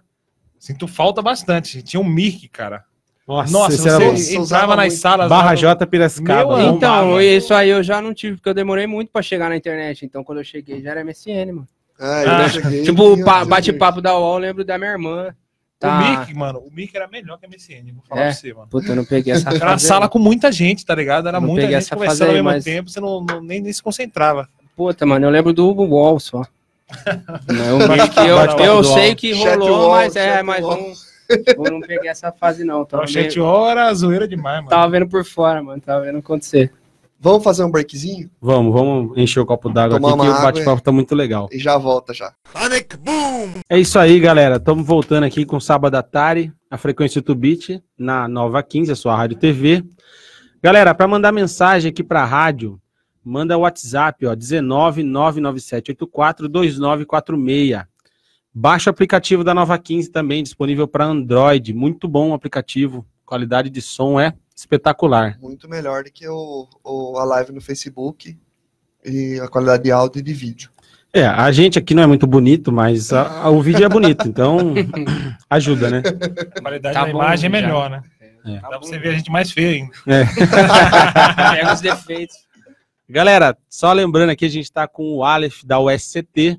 Estamos contando um pouco da história dele aqui, da nossa história de infância aí, como que era a, a vivência, né, com Geração 2000. a geração antes de 2000, né? É, Quem viveu Finalzinho final dos anos 99, 90 aí, 90, do 2000 aí, viu toda essa transição, vimos a internet acontecer, né? Verdade, né? Vimos tudo acontecer, na verdade. Vimos o né? Google, o Google se tornar o que é hoje, Nossa, verdade, cara. A mudança de redes sociais, tá ligado? vimos o Orkut morrer, vimos o Facebook crescer. E morrer. O Facebook tá perto de morrer pra dar Não. Instagram. Não, não, não. Não vai morrer tão cedo, não. A gente É, tá aqui, o ó, na Facebook live. muito- o Facebook ainda tem muito, muita coisa de negócio. É que o Facebook Ele fez a jogada bastante. certa. É, o eu ia Facebook fez a jogada certa. Muito, tipo, Igual, fez, comprou o Instagram, é, quis comprar o Snap, não. não a Aí Snap, o a Snap o não, não quis vender, se ferrou, porque O daí os caras Facebook- foi lá e criou um negócio melhor. Facebook Game. A Facebook Veio. Gaming, que é para competir na- nas live stream com a Twitch. Ah, tem a parte de negócios também, né? Que o Facebook ele dá todo o suporte de, de, de negócios, de você alcançar público. Mas muita gente não usa, né? Ah, mas Eu tem- mesmo uso. É, não usa mais como veículo de comunicação. É, é, não, é não usa. é Quem que é o cara que, que faz as nossas publicações no Facebook?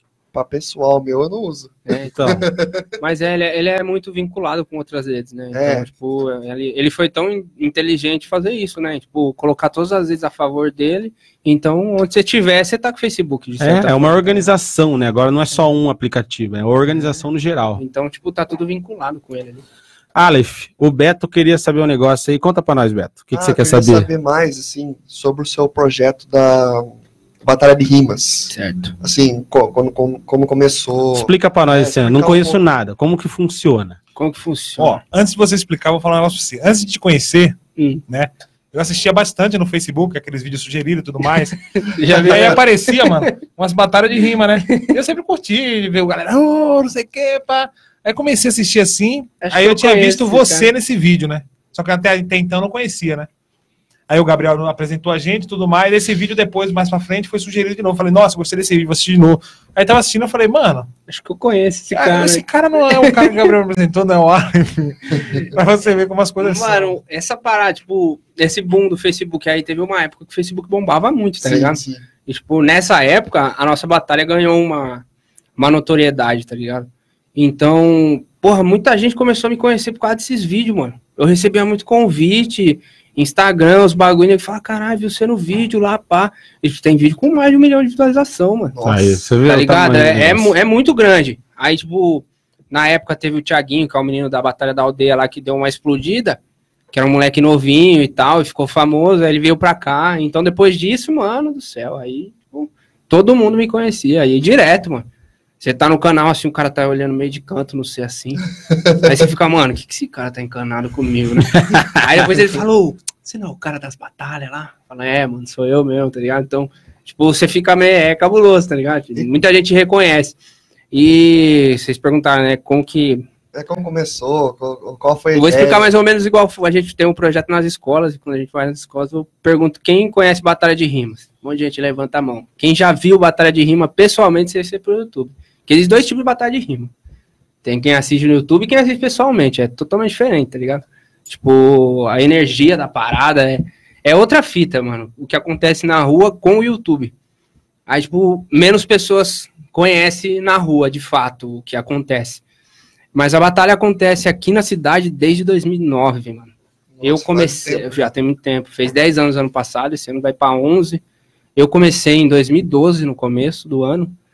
E na época que eu comecei a colar, a batalha não era tão grande e batalhas de MC assim também não era muito conhecida. Tanto é que eu conheci primeiro no YouTube, não fazia ideia que tinha na minha cidade. E aí um dia eu fui num evento de um, de um rapper que ia cantar aqui, que eu gostava. Aí cheguei lá, ah, vai ter batalha central agora. Eu falei, caralho, o que, que é batalha central, né, mano?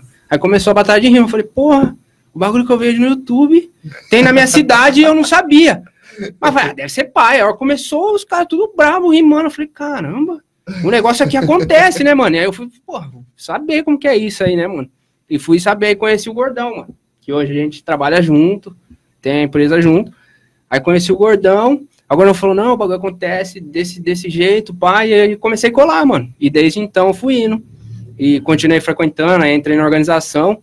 E no mesmo ano de 2012, tipo, só acontecia a Batalha Central, que era uma vez no mês. E, tipo, mano, era o único rolê que a gente fazia, sem ir pra rua. Aí falava, porra, teria que ter mais batalha, né, mano? Tá faltando batalha na cidade. Aí falamos com o Pequeno, que era o organizador, Pequeno, não tem interesse em fazer a Central mais vezes? Ele falou, ah, mano, pra mim não dá, já fizemos toda semana e eu não consigo tocar. Aí falei, ah, pode crer. E aí eu trocando ideia com os meninos, vamos criar uma batalha? Vamos. Quem que vai apresentar? Não sei. Aí os caras tudo olhou pra mim, ah, você não rima, mano? Você não você vai apresentar, você vai fazer algum bagulho. Eu falei, puta, mano. Ah, Por que que eu fui dar vamos ideia? Lá, é. Achar algum lugar. né? Beleza, vamos lá, né, mano? Vamos, vamos apresentar. Aí começou, mano. Começou uma batalha chamada Cena do Louco, em setembro de 2012, mano. Aconteceu a primeira edição em setembro, outubro, novembro, dezembro. A gente na Batalha Central, era tipo, a Batalha Central é no segundo domingo, era na segunda sexta-feira do mês, e a Cena do Louco era na terceira. Na Batalha de novembro, o Pequeno falou que era o apresentador, viu? Mês que vem não vai dar pra mim colar, e quem vai apresentar é o Aleph e o Gordão. Eu olhei pro Gordão e falei, Nossa. quê? Sem avisar? Sem avisar. Ao vivaço. Ao vivaço. Falou assim, tipo, mano, se foda, você vai, você não vai. Joga Pode falar, peteca pra ele aí. Pode falar, Pavão. Ah, agora já foi, né? Pode, pode falar. Pode, Pode ficar, fica tranquilo. Fica à vontade. E daí ele falou, não, o Aleph e o Gordão vai apresentar. Eu falei, nossa, lascou, né, mano? Porra, tava acostumado com a batalhinha nossa lá, né, mano? Batalha Central. Aí foi a primeira batalha que eu apresentei, dezembro de 2012. Fiz a batalha, tipo, rolou, foi legal. Aí já em 2013 que a gente já começou com a parada das peitas, fizemos um outro evento lá, e aí a batalha foi crescendo. E aí em julho de 2013, junho, fizemos o aniversário da Central de quatro anos, que daí veio o Douglas Jean e o El de Minas, veio mais uns MC de São Paulo, tipo, o Douglas Jean tinha acabado de ser campeão nacional, tava num, no No hype, no auge, tipo, os caras de Minas, era a batalha mais top do país. E a gente conseguiu trazer esses caras. E aí teve a final aqui da Batalha Central, que foi Douglas Jean e Coel. Primeira batalha rolou, aí nós hypamos. Uf, estouramos. Final do Nacional, é, Coel e Jean. A mesma final que foi a nossa foi a final do Nacional. Então depois disso, mano, a gente subiu muito. E aí foi acontecendo, mano. Aí a batalha começou a ter toda essa visibilidade de ter MC grande querendo vir participar, tá ligado? A gente foi fazer, rodamos o estado, fazendo muita coisa, fizemos muita coisa em São Paulo. Aí rodamos com o evento, depois colocamos nas escolas, mano. Agora a gente tem o projeto central nas escolas também, que Nossa, apresenta que o que, legal, que é o trabalho da central, faz todo o trabalho em escolas, rodamos quase todas as escolas da cidade, rodamos interior, rodamos São Paulo. E como que é o trabalho nas escolas, assim? Como que vocês... Como que funciona? Como que... Central nas escolas começou em 2016, mano. Foi o seguinte, tinha um menino que estudava no SESI, na época, o Samuel, e o Gordão e o Grime tinham acabado de lançar o disco. Aí ia ter um, um trabalho da escola dele que tinha meio que a ver com consciência negra e rap, e falou pra chamar o Grime e o Gordão. Só que na época, mano, pra fazer todo esse trabalho, o Grime e o Gordão não tinha um trampo pra fazer tanto tempo de evento. Ah, vamos levar a batalha. Aí juntamos a batalha e fizemos o show dos meninos. E por acaso, mano, tipo, nada a ver. Aí, mano, deu uma repercussão gigantesca. A molecada do SESI ficou maluca. Aí todo mundo, aí criança, criança, assim, essa galera de, de escola, mano, tem um, um vínculo menor um com o outro, tá ligado? Então o que aconteceu no SESI lá, foi pra outra escola, que foi pra outra escola, que foi pra outra escola, e, mano, e todo mundo começou a falar. Mano, como que faz pra trazer a batalha na minha escola? Ah, fala com a direção, e aí começamos, mano. Aí, tipo, fomos vendo que o projeto era interessante, que era uma parada que dava pra gente fazer e estruturar de uma forma melhor, e fomos levando, mano. Aí, hoje em dia, as escolas entram em contato, a direção que entra, nem o aluno. A direção entra em contato com a gente, ó, quero o presente de vocês e tal. E ano passado, puta, a gente fez muita escola, mano. Fizemos, acho que umas, putz, sem brincadeira, acho que umas 20 escolas na cidade. Olha que legal, mano. Só no passado, tipo, o ano inteiro. Aí esse ano já tem escola marcada. É que agora que volta o ano letivo, né? É. Então E é agora que legal, volta a parada. é legal isso daí também, que nas escolas e tal, questão de violência, a criança tá no meio daquilo ali, é, ou pode é, influenciando ela para droga, essas coisas aí que tem muito em escola isso daí. Eu acho que esses Porra. projetos ele direciona o foco da- das crianças ou do adolescente para outra, para vocês, né? Sim. E é uma forma de expressão também, né? É, mano, e é diferente, tipo, a forma que a gente aborda o tema e a forma que um professor aborda, tá ligado? Tipo, não que o professor é, é ser- de- deveria ser invertido, porém não. Quando a gente chega falando da, da nossa forma, vestindo do jeito que a gente se veste, falando do jeito que a gente fala, queira ou não queira, a gente tem uma atenção maior dos alunos É, ele se Tá ligado? identifica com você. se identifica muito mais com a gente, entendeu? Então, quando a gente fala, pelo menos do assunto que a gente fala, tipo, tem mais. ajuda muito mais o professor, tá ligado? Então, é muito louco isso aí de, tipo, uma escola que os o diretor falava, mano, não sei como que vocês vão fazer essa parada aí. E é os alunos que mais prestam atenção, mano. Tipo, os alunos é A terrível, turma do mano. fundão, né? E é os alunos que mais são tranquilos. E, tipo, depois fala, porra, que evento legal, que negócio legal que vocês fizeram. Então, essa é a importância da parada, mano. Você tá levando algo que eles gostam, né? Pro é, ambiente é, falando deles, uma né? linguagem deles. E, tipo, porque a- o legal da Central nas escolas, mano, é a interação que a gente tem com os alunos, tá ligado? Tipo, a gente tem um- uma interação legal, olho no olho. Tipo, eles participam da parada. Tipo, sempre tem dois MC da Central e dois MC da escola, tá ligado? Então, é, os alunos torcem pros MCs da escola, então isso é muito louco, mano. Fazer, ah, é central contra, sei lá, contra o Maia de Lourdes, que é a esco- a escola que eu estudei minha vida inteira. E eu fui e fiz um evento na escola que eu estudei minha vida inteira, e tipo, mano, isso é muito louco. Eu Tá tenho um, esse contato. uma pergunta, assim, ela não tá meio formulada ainda, mas, tipo, é, esse- esses dias agora, eu e o João, a gente tá indo em bastante, bastante local, né? Pra poder agilizar um- um- uns projetos que a gente tem, né? E todos eles são centros comunitários, né? E a gente escutou um- um- um- uma coisa bacana, né? De um, do, de um dos precursores do, dos centros comunitários, que ele falava, cara, quando você vai fazer um evento, quando você vai fazer qualquer coisa para a comunidade, mais importante que tudo, né? É a visão que você tem que passar para quem está te assistindo. Porque você fazer o evento por fazer só para a pessoa se divertir, não compensa pra gente, né? A gente precisa que vocês passem a visão, mas a Além, de né? forma, né? Além do, do que é a diversão, né? Exatamente, tipo, você Dá, de chegar... certa forma, um caminho também, né? É, um exatamente direcionamento, isso. direcionamento, porque, mano, a gente que cresceu numa, num bairro assim, um pouco mais Tava ali. mais afastado, mano, Tava- é, o João tá ligado, tava mano. do lado não ali. tinha acesso a nada, mano. Não tinha acesso a nada, de fato, mano. Sim. Tem muito moleque assim que. Do meu bairro que tem, tipo, 17 anos e nunca foi no centro, mano, da Cara, cidade. então, eu ia falar agora. não mora no- em São Paulo, tá ligado? Sim. que é uma cidade Eu- gigantesca. Eu ainda fui um pouco mais privilegiado, porque a minha mãe, é, desde moleque, assim, eu sempre peguei busão com a minha mãe, desde um ano de idade, assim, eu. desde quando eu morava em Osasco lá. E ela sempre colocou em creche, porque minha mãe trabalhava, meu pai trabalhava, sempre, melhor. sempre. Então, o que acontecia? Eu estudei numa creche do centro, tipo, não era creche paga, era uma creche que era uma, um lar, o lar escola aqui, que é o convento. Então, eu sempre fiquei lá. Aí, por, por eu estar naquele lar escola, tipo, lá tinha molecada do Novo Horizonte, do Vila Cristina, do Tapuã, de tudo quanto é quebrada. tudo, né? E assim, de lá, a gente conseguiu vaga no Moraes Barros, que era a escola do, Escola do centro, centro. que só estudava playboyzinho lá, mano. Não tinha, a escola a escola particular naquela época, 97, era só pra quem era muito, Muito boy. rico. Hoje, qualquer hoje uma classe média aí, o cara consegue bancar uma escola pro filho, Uhum, né? Acaba tendo que fazer isso porque o serviço o, o ensino público tá bem precário. E assim, lá era outro comportamento, a escola era, era uma outra, estrutura. Eu via isso com a molecada do meu bairro que estudava no Hélio lá, mano, no, no Hélio Penteado lá, tá ligado? Aí, tipo, puta, eu tinha uma escola boa que eu estudei, daí de lá fui pro Prudente, do Prudente fui pro Sud, só É que daí eu tive que ir pro vivência. Galo porque eu comecei a trampar com 16 anos. Só que assim, eu, tenho, eu, eu me sinto um pouco mais privilegiado porque eu sempre estudei no centro. Então eu sempre tive um outro contato, tá ligado?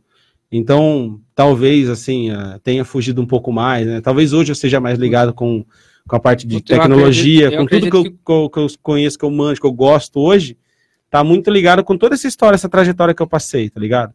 E era assim, eu saía, o molecada, os moleques que, que estudavam comigo, os moleques tinham mochila de rodinha. Mano, pra ter mochila de rodinha naquela época, você tinha que ser muito boy, velho.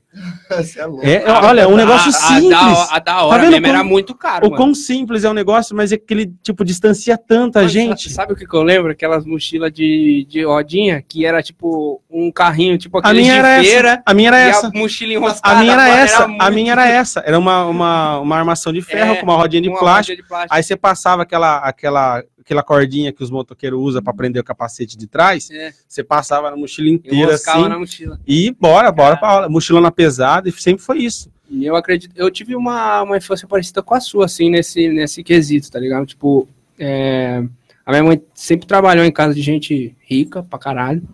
E meu pai trabalhava com vendas, mano.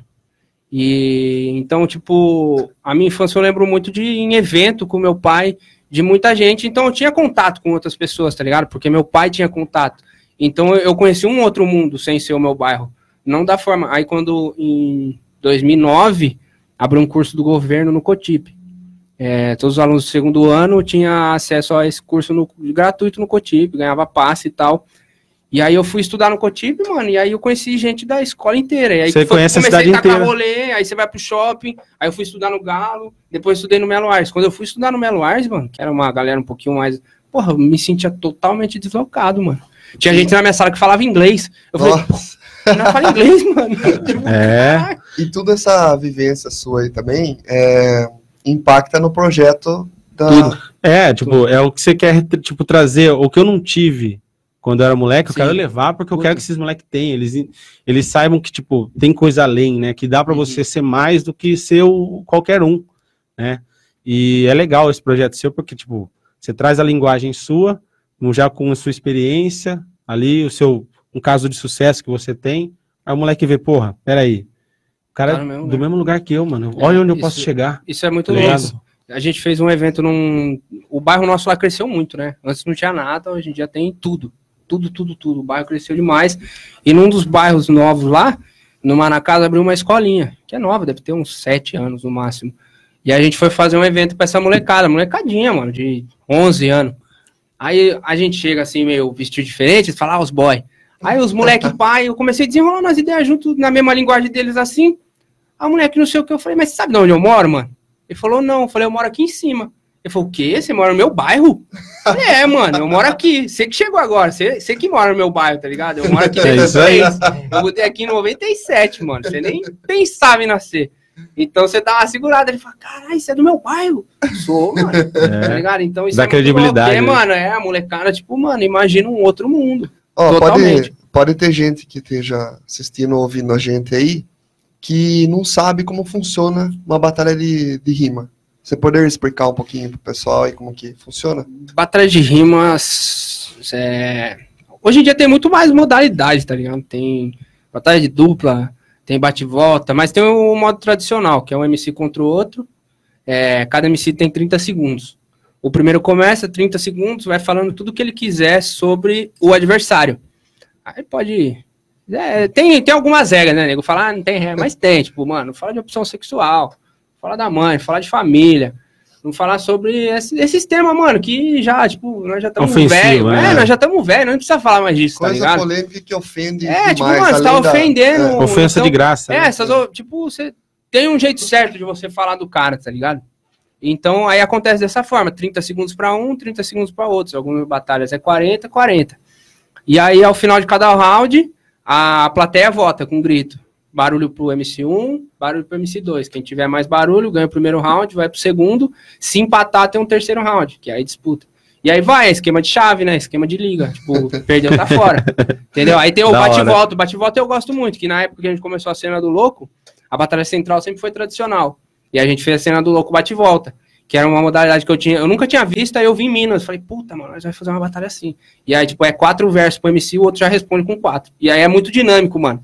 Porque a hora que o MC, a hora que ele faz a rima, tá muito fresca na cabeça do outro. Então ele já toma já a resposta direta, tá ligado? E aí fica aquela troca de chumbo rápida, tá ligado? Duas rimas de um, duas rimas do outro. Quatro rimas de um, quatro rimas do outro. Então, o bate e volta também acontece, e aí é o mesmo esquema de eliminação e de vitória. Eu Você falou cheguei- que- Pode falar, Pode falar. falar, vai. Termine. Vamos lá, vamos lá. falou Obrigado que- pela espadada na cabeça. É, chegaram pra espadar na cabeça. Eu queria terminar a pergunta, já faz tipo 10 minutos Ah, aqui, caramba. eles continuaram falando.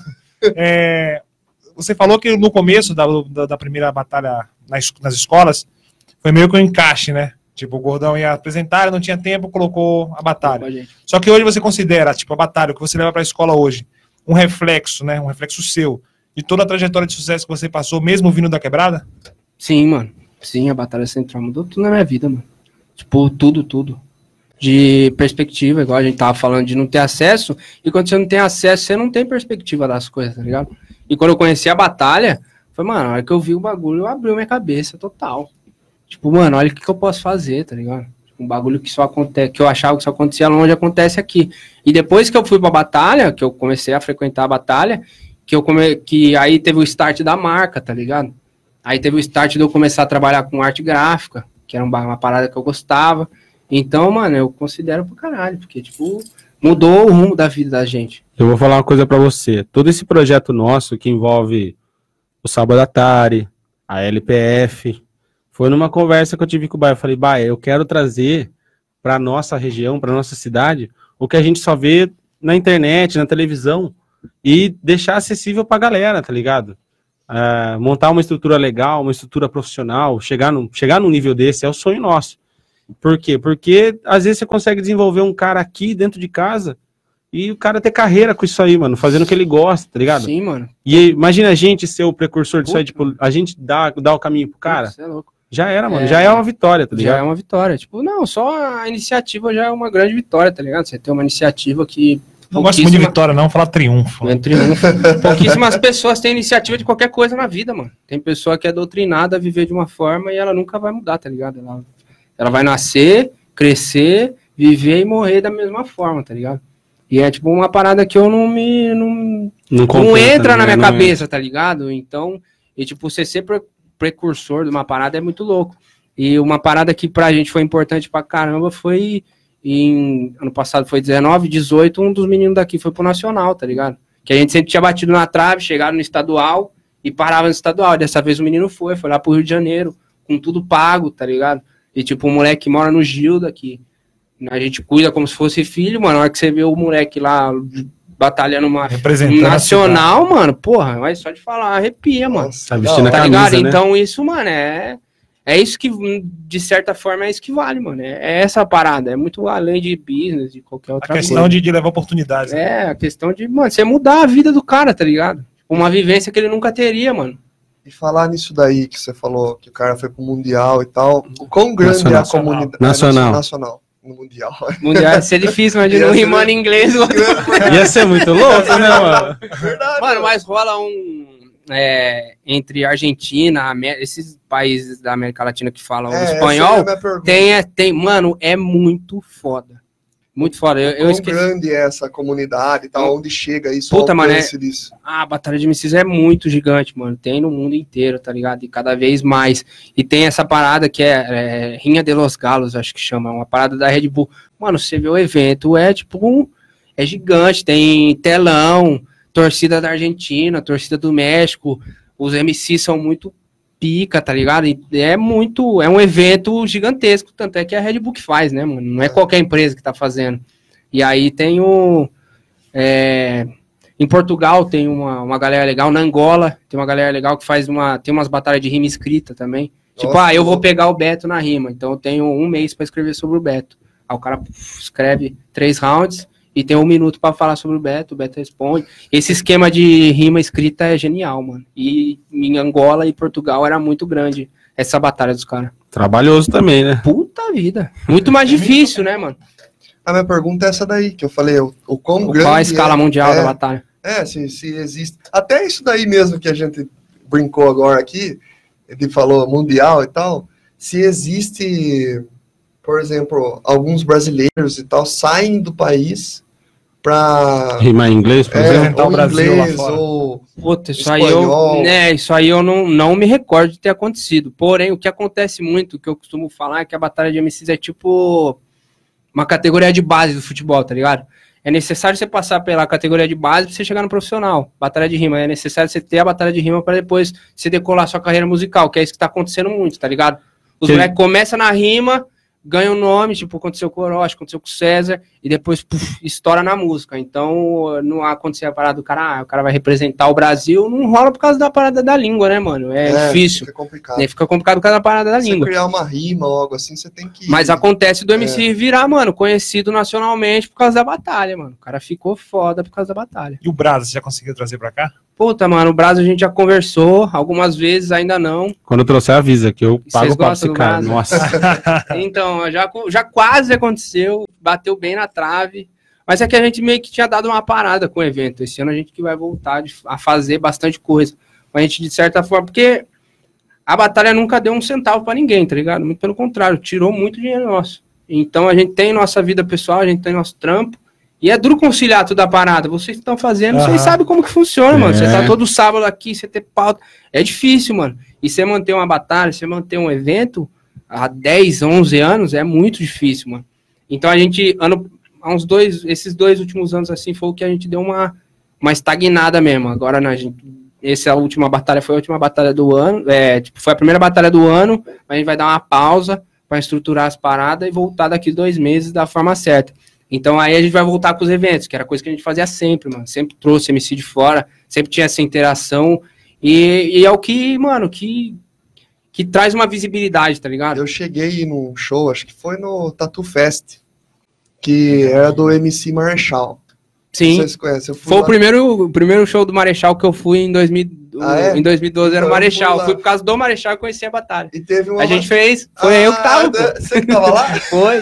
Nós fizemos uma batalha num dia antes, no, no octógono, na, na luta de MMA. Fizemos uma batalha lá e depois fizemos no palco lá do Marechal. Nossa, que legal. E os meninos que apresentou, a gente cantou também, apresentamos nosso trampo musical também. Foi Não, da hora, né? louco. Nossa, um monte de gente depois, mano. Falou, porra, que evento foda. Não sei o quê. Choveu, mano. E Choveu, ficou- choveu. A galera ficou Foi lá. muito louco. Nossa, mano. eu ia buscar as coisas pra beber, pra comer na chuva. mano. Não, Sabe? é, foi muito louco, mano, porque a galera fechou assim, ó, mano, e ninguém, todo mundo vendo a batalha assim, ninguém piscando e chuva que vinha e todo mundo curtindo. Foi louco, mano. Nossa, minha namorada adorou. Foi louco, Os caras foi louco. falando lá, respeita as minas É. e tal. Nossa, Foi eu louco. que falei isso.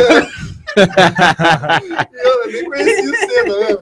Você vê, mano. É, o nós já mundo. fez muito bagulho na cidade, mano. Já fizemos já- Até pra você ter uma noção, nós já fizemos uma batalha dentro de uma igreja evangélica do lado do pastor. em Nossa, cima de um mano. caminhão.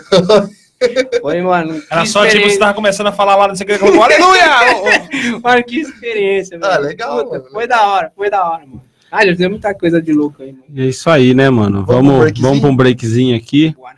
Aí a gente já volta pro nosso bloco das recomendações. Falou, A rapaziada. recuperação hoje é boa.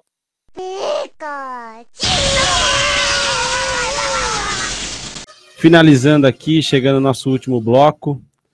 Foi muito legal esse bate-papo, Aleph. Valeu mesmo por por estar aí com a gente. Nossa, desenrolamos legal, né? Desenrolamos bem, cara. E foi um programa um pouco diferente, né? A gente É. mesclou um pouco. Saímos da zona de conforto. Eu tenho uma pergunta pra fazer. pô. Manda bala, manda bala. Fácil. É, Pode dar espadada na canela. já... Questão do- da batalha de rima, você já viu alguém fazer alguma referência a game? Puta, mano. Tem muito. Tem Falar muito. Mas o Boss, que. falar de Tem, pra caralho. Mas o que mais tem é Naruto, mano. Naruto? Naruto, mano. Mano, teve, olha, teve domingo a batalha, tá ligado? Aí, tipo, os moleques começou e falou uns nomes lá e, e tudo. Ah! Sasuke. E eu que tava apresentando, eu tipo, olhando assim, mano, o que, que essa negada tá falando? tá ligado? Aí acabou assim a batalha, eu falei, putz, se eu entendesse de Naruto, acho que essa batalha foi muito boa, né? Todo mundo cascou o bico, mano. Eles adoram muito Naruto, mano. A molecada é muito viciada no Naruto. Saiu um, um- um um- uma pesquisa e falou que o Brasil é né, tecnicamente uma nação naruteira, né? Lembra que você. Sim, sim. Você- quando você pega no Crunchyroll lá a- a- os, os animes mais assistidos por regiões, Naruto no Brasil, cara. Bomba. É, É muito. Isso no Crunchyroll, né? Fora, fora os sites aí, fansub, né? Vocês acham Não, que pera, o, fansub, né? Mais o bonito. Naruto da geração foi o novo Dragon Ball, assim? Foi, com certeza, foi, mas né? com até certeza. mais, né, mano? É. Porque hoje em dia eles têm acesso a muito mais coisas do que a gente. A E gente Naruto, tudo por internet. É, então, a gente tinha o que passava na TV Globinho, tá ligado? Tipo, se não passasse na TV Rede Globinho... Manchete, é, eu sou um pouco Rede mais... Manchete Também. é Cavaleiro. A gente pegou o finalzinho da manchete e finalzinho da Manchete, ali a Band também era muito bom. A Rede TV tinha Show, uns programas muito bons também. Super campeões, tá ligado? Nossa, Nossa. é... E tem um jogo agora, né? Super Campeões, velho. É. E tá, nossa, eu vi uns review aí, 15 minutos de jogo, os caras tá elogiando O demais. quê? Jogo do Super Campeões. Ah, o do Tsubasa, né? Exato. Vou ler uns comentários rapidinho aqui, porque senão o pessoal fica chateado aí depois, começa a mandar mensagem. Não é, Fernandão? Não é? Não, Fernandão, desculpa a gente aí, mas é que na hora Foi que... mal e era relevante o que ele falou, cara. É porque na hora que a gente ia ler seus comentários, ia gerar toda a discussão de novo e a gente já tá no final do programa. Mas desculpa a gente, a gente pode sentar um dia e conversar de novo. Depois eu dou um beijo no C, Fê. O Lucas Pinati mandou um salve pra gente aqui, o Lucas Pinati que sempre tá aparecendo aqui também. Salve, Penatinho. Abraço, Vai, Corinthians. Ele é bonito, Eu tô né? ligado, eu sei quem que é, pô. A Natália Lopes mandou, João, com certeza, tudo isso que você passou te fez o homem que tu és hoje. É, Olha isso aí. Minha mãe aí, ó, focada. Um abraço, dona Natália. Um abração. Beijo, mãe. O que mais, mãe? ela, ela, aí ela comentou um monte de coisa. É que a gente tava falando aquela hora que a gente tava falando sobre levar o que a gente não teve, daí ela falou que chama empatia, né? Que antigamente era oportunidade, né? Mandou os parabéns pra gente. Ela disse que tá amando o convidado da gente hoje. Obrigado. Agora enfim. Obrigado, mãe do pai. A dona Anice também comentou aqui pra gente. Aqui, Dona coisa linda da mamãe. Beijo, Beijão, dona Anice. Thalita. Beijo, Rita. E beijo, Whisky. É isso aí, galera. Ô, Aleph, só pra gente concluir com você aí, é, passa de novo pra galera aí, a- onde fica sua loja também, seus contatos, tudo, quem quiser é, conferir seus produtos que você tem lá, tudo. Passa informações. Certo. um. Nas redes sociais é arroba underline USCT, USCT. E no Facebook, o SCT tudo em caixa alta, em caps lock ou letras maiúsculas. E nas, no site www.usctstore.com.br e a nossa loja física fica na rua Arthur Paulo Furlan, 336, Vila Industrial, próximo ao SESI, na Avenida do SESI ali, facinho em frente ao depósito de Loja mó água. da hora, hein, mano? É, A legal. loja é legal. Nossa, Tem a barbearia, né? Barbearia do Gordão também, então de lá você já sai pronto, cabelo cortado e roupa bonita. E tem cabelo feminino também, tem sobrancelha, tem tudo, tem manicure, pedicure, tem tudo. Aí, ó. É Tá aí a isso aí. dica, galera. É o shopping da beleza. mano. Vou mandar um beijo também aqui pra todas as amigas Dona Natália que estão assistindo a gente aí. Um Um beijão. abraço pra Obrigado todas. pela audiência. Vamos para nossas recomendações? Vamos, quem vai começar? Esse é o último. Ah, Então, beleza. Eu começo. vai. Galera, a gente trouxe a notícia aqui, né? Que o estúdio Ghibli ia lançar toda a coleção deles a partir de fevereiro e eu já assisti uma boa parte deles. A primeira recomendação, Tonari no Totoro. É um desenho, uma animação é, que fala, ela acontece no, no Japão aí dos anos, dos anos 80, né, que é bem contemporâneo da, da, da época de lançamento, numa área rural, e conta a história de, de uma família que está se mudando para a região do interior, e ah, são duas meninas, e elas têm, a mãe delas está doente no hospital, e acontece algumas coisas ali com elas, elas descobrem alguns seres mágicos da floresta ali, é muito emocionante, muito legal. E é bem famoso, né? Comece assistindo por esse que você vai chorar que nem uma criança, soluçar. E... é muito, muito, muito legal. É o, assim, é o, é o principal do estúdio Ghibli, é o, Toto- o Tonari no Totoro, que fez eles serem chefe. conhecidos como que eles são hoje. no Brasil, o nome do, da Tonari no Totoro, né? série? Não, mas tem o nome, como que é? o Meu vizinho É, Totoro, meu vizinho amigo é, Totoro. meu amigo Totoro, alguma coisa assim, né? Mas você vai pesquisar lá, est- Estúdio Ghibli, G-H-I-B-L-I. Se Já vai aparecer tudo. Se Na, pesquisar no Netflix, ele já encontra. já, só pesquisar. Ou Totoro. É, só facinho. Totoro, já acha lá também.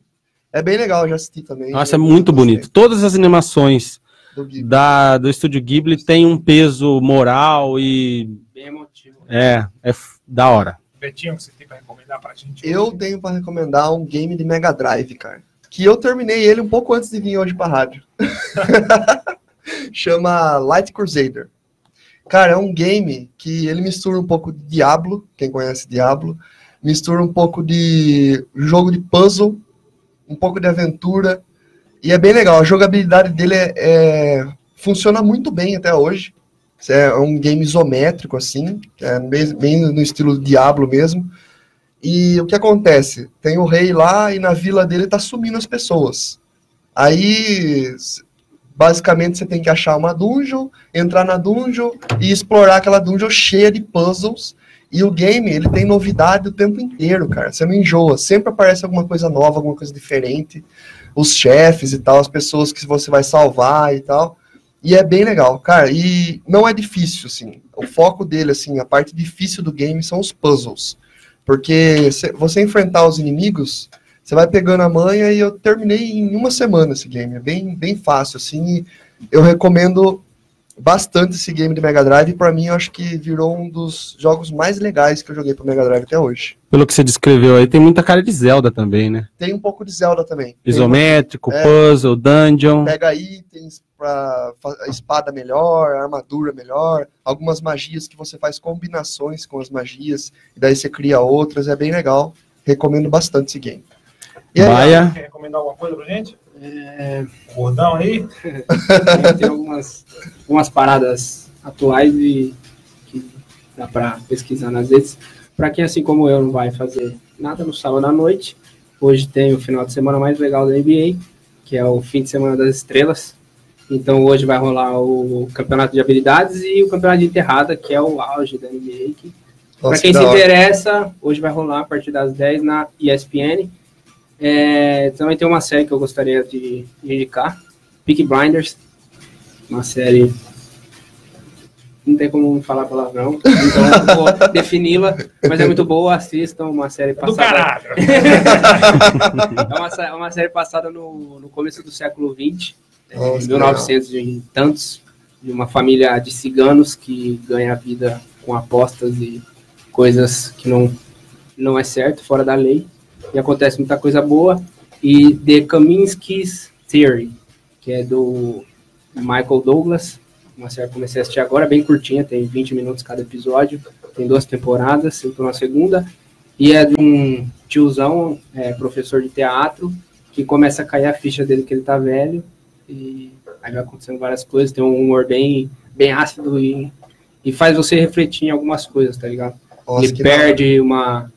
O melhor amigo dele perde uma esposa de quase 100, de 50 anos de casado, e acontece bastante coisa, então eu indico The Kominsky's Theory. E também né, indico vocês curtirem a Batalha Central nas redes sociais, Batalha Central, arroba Batalha Central underline no Instagram, Batalha Central no Facebook, youtube.com barra Batalha Central. Lá vocês encontram todas as batalhas, tudo que a gente faz, todos os nossos trabalhos. Também tem nosso trabalho musical com Classe na Pista, que é o grupo que eu faço parte. Tem no Spotify, tem no YouTube, tem clipe, tem música pra caramba, tem um EP só de músicas românticas. E também tem Grime Gordão, Daniel Garnett Pequeno. E acompanha tudo que tá acontecendo aí da rapaziada. E também segue o SCT e todo o nosso trampo. É isso aí. Da Uma hora. indicação agora, né, mano? Minha recomendação. Agora, Você hein? Pulou pra mim, você já recomendou. Ah, é? Eu ia recomendar a Batalha Central.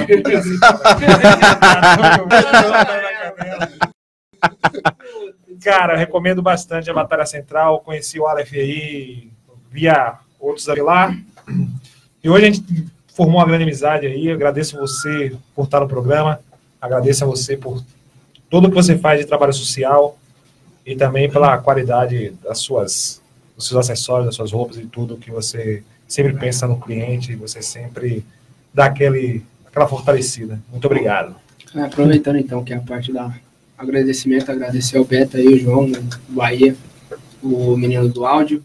Agradecer toda a rapaziada aí da Nova 15, obrigado pelo, pelo espaço aí, por ouvir a gente falar, dar toda essa atenção no nosso trampo, que a gente faz com todo carinho, de verdade mesmo, e ouvir essas coisas, ler os comentários, ouvir, ver o que a mãe do Bahia tá falando aí, é importante pra caramba É, e mano. que seja o começo de muita, muito mais coisas que a gente vai fazer junto. Obrigado mesmo pelo espaço aí. A gente que agradece, cara. Foi muito legal o bate-papo. Foi, foi. Nossa. foi- Divertido, né? Foi, além do esperado. Foi, Foi. até além do esperado. Caralho. Mas é isso aí. Tava nervosão. É, A gente, passa. a gente sabe, a gente desenrola também, né? A gente não, vai, não faz viva, mas desenrola, né? Mas é isso aí, rapaziada. Obrigado a todo mundo aí que acompanhou a gente no programa. Sábado que vem estamos aí de novo. É, sábado que vem tamo aí de novo. Um abraço pra todo mundo aí. Ó, sigam a LPF no Facebook. Liga Piracicabana de FIFA. Essa Exato. já vai sair mais uma notícia aí. hein? E a Frequência 8-Bit no Instagram, arroba Frequência 8-Bit. Lá também é um, é um canal oficial de informações da Liga Piracicabana de FIFA. Se você se acha bom no FIFA, essa é a oportunidade que vocês têm agora de ganhar 3 mil reais aí. E você acha que se não é tão bom, vai treinando que dá tempo ainda de ficar bom. Eu na vida. Falou, Falou, rapaziada. rapaziada. Beleza, Abraço. galera? Tudo de bom. Até sábado que vem.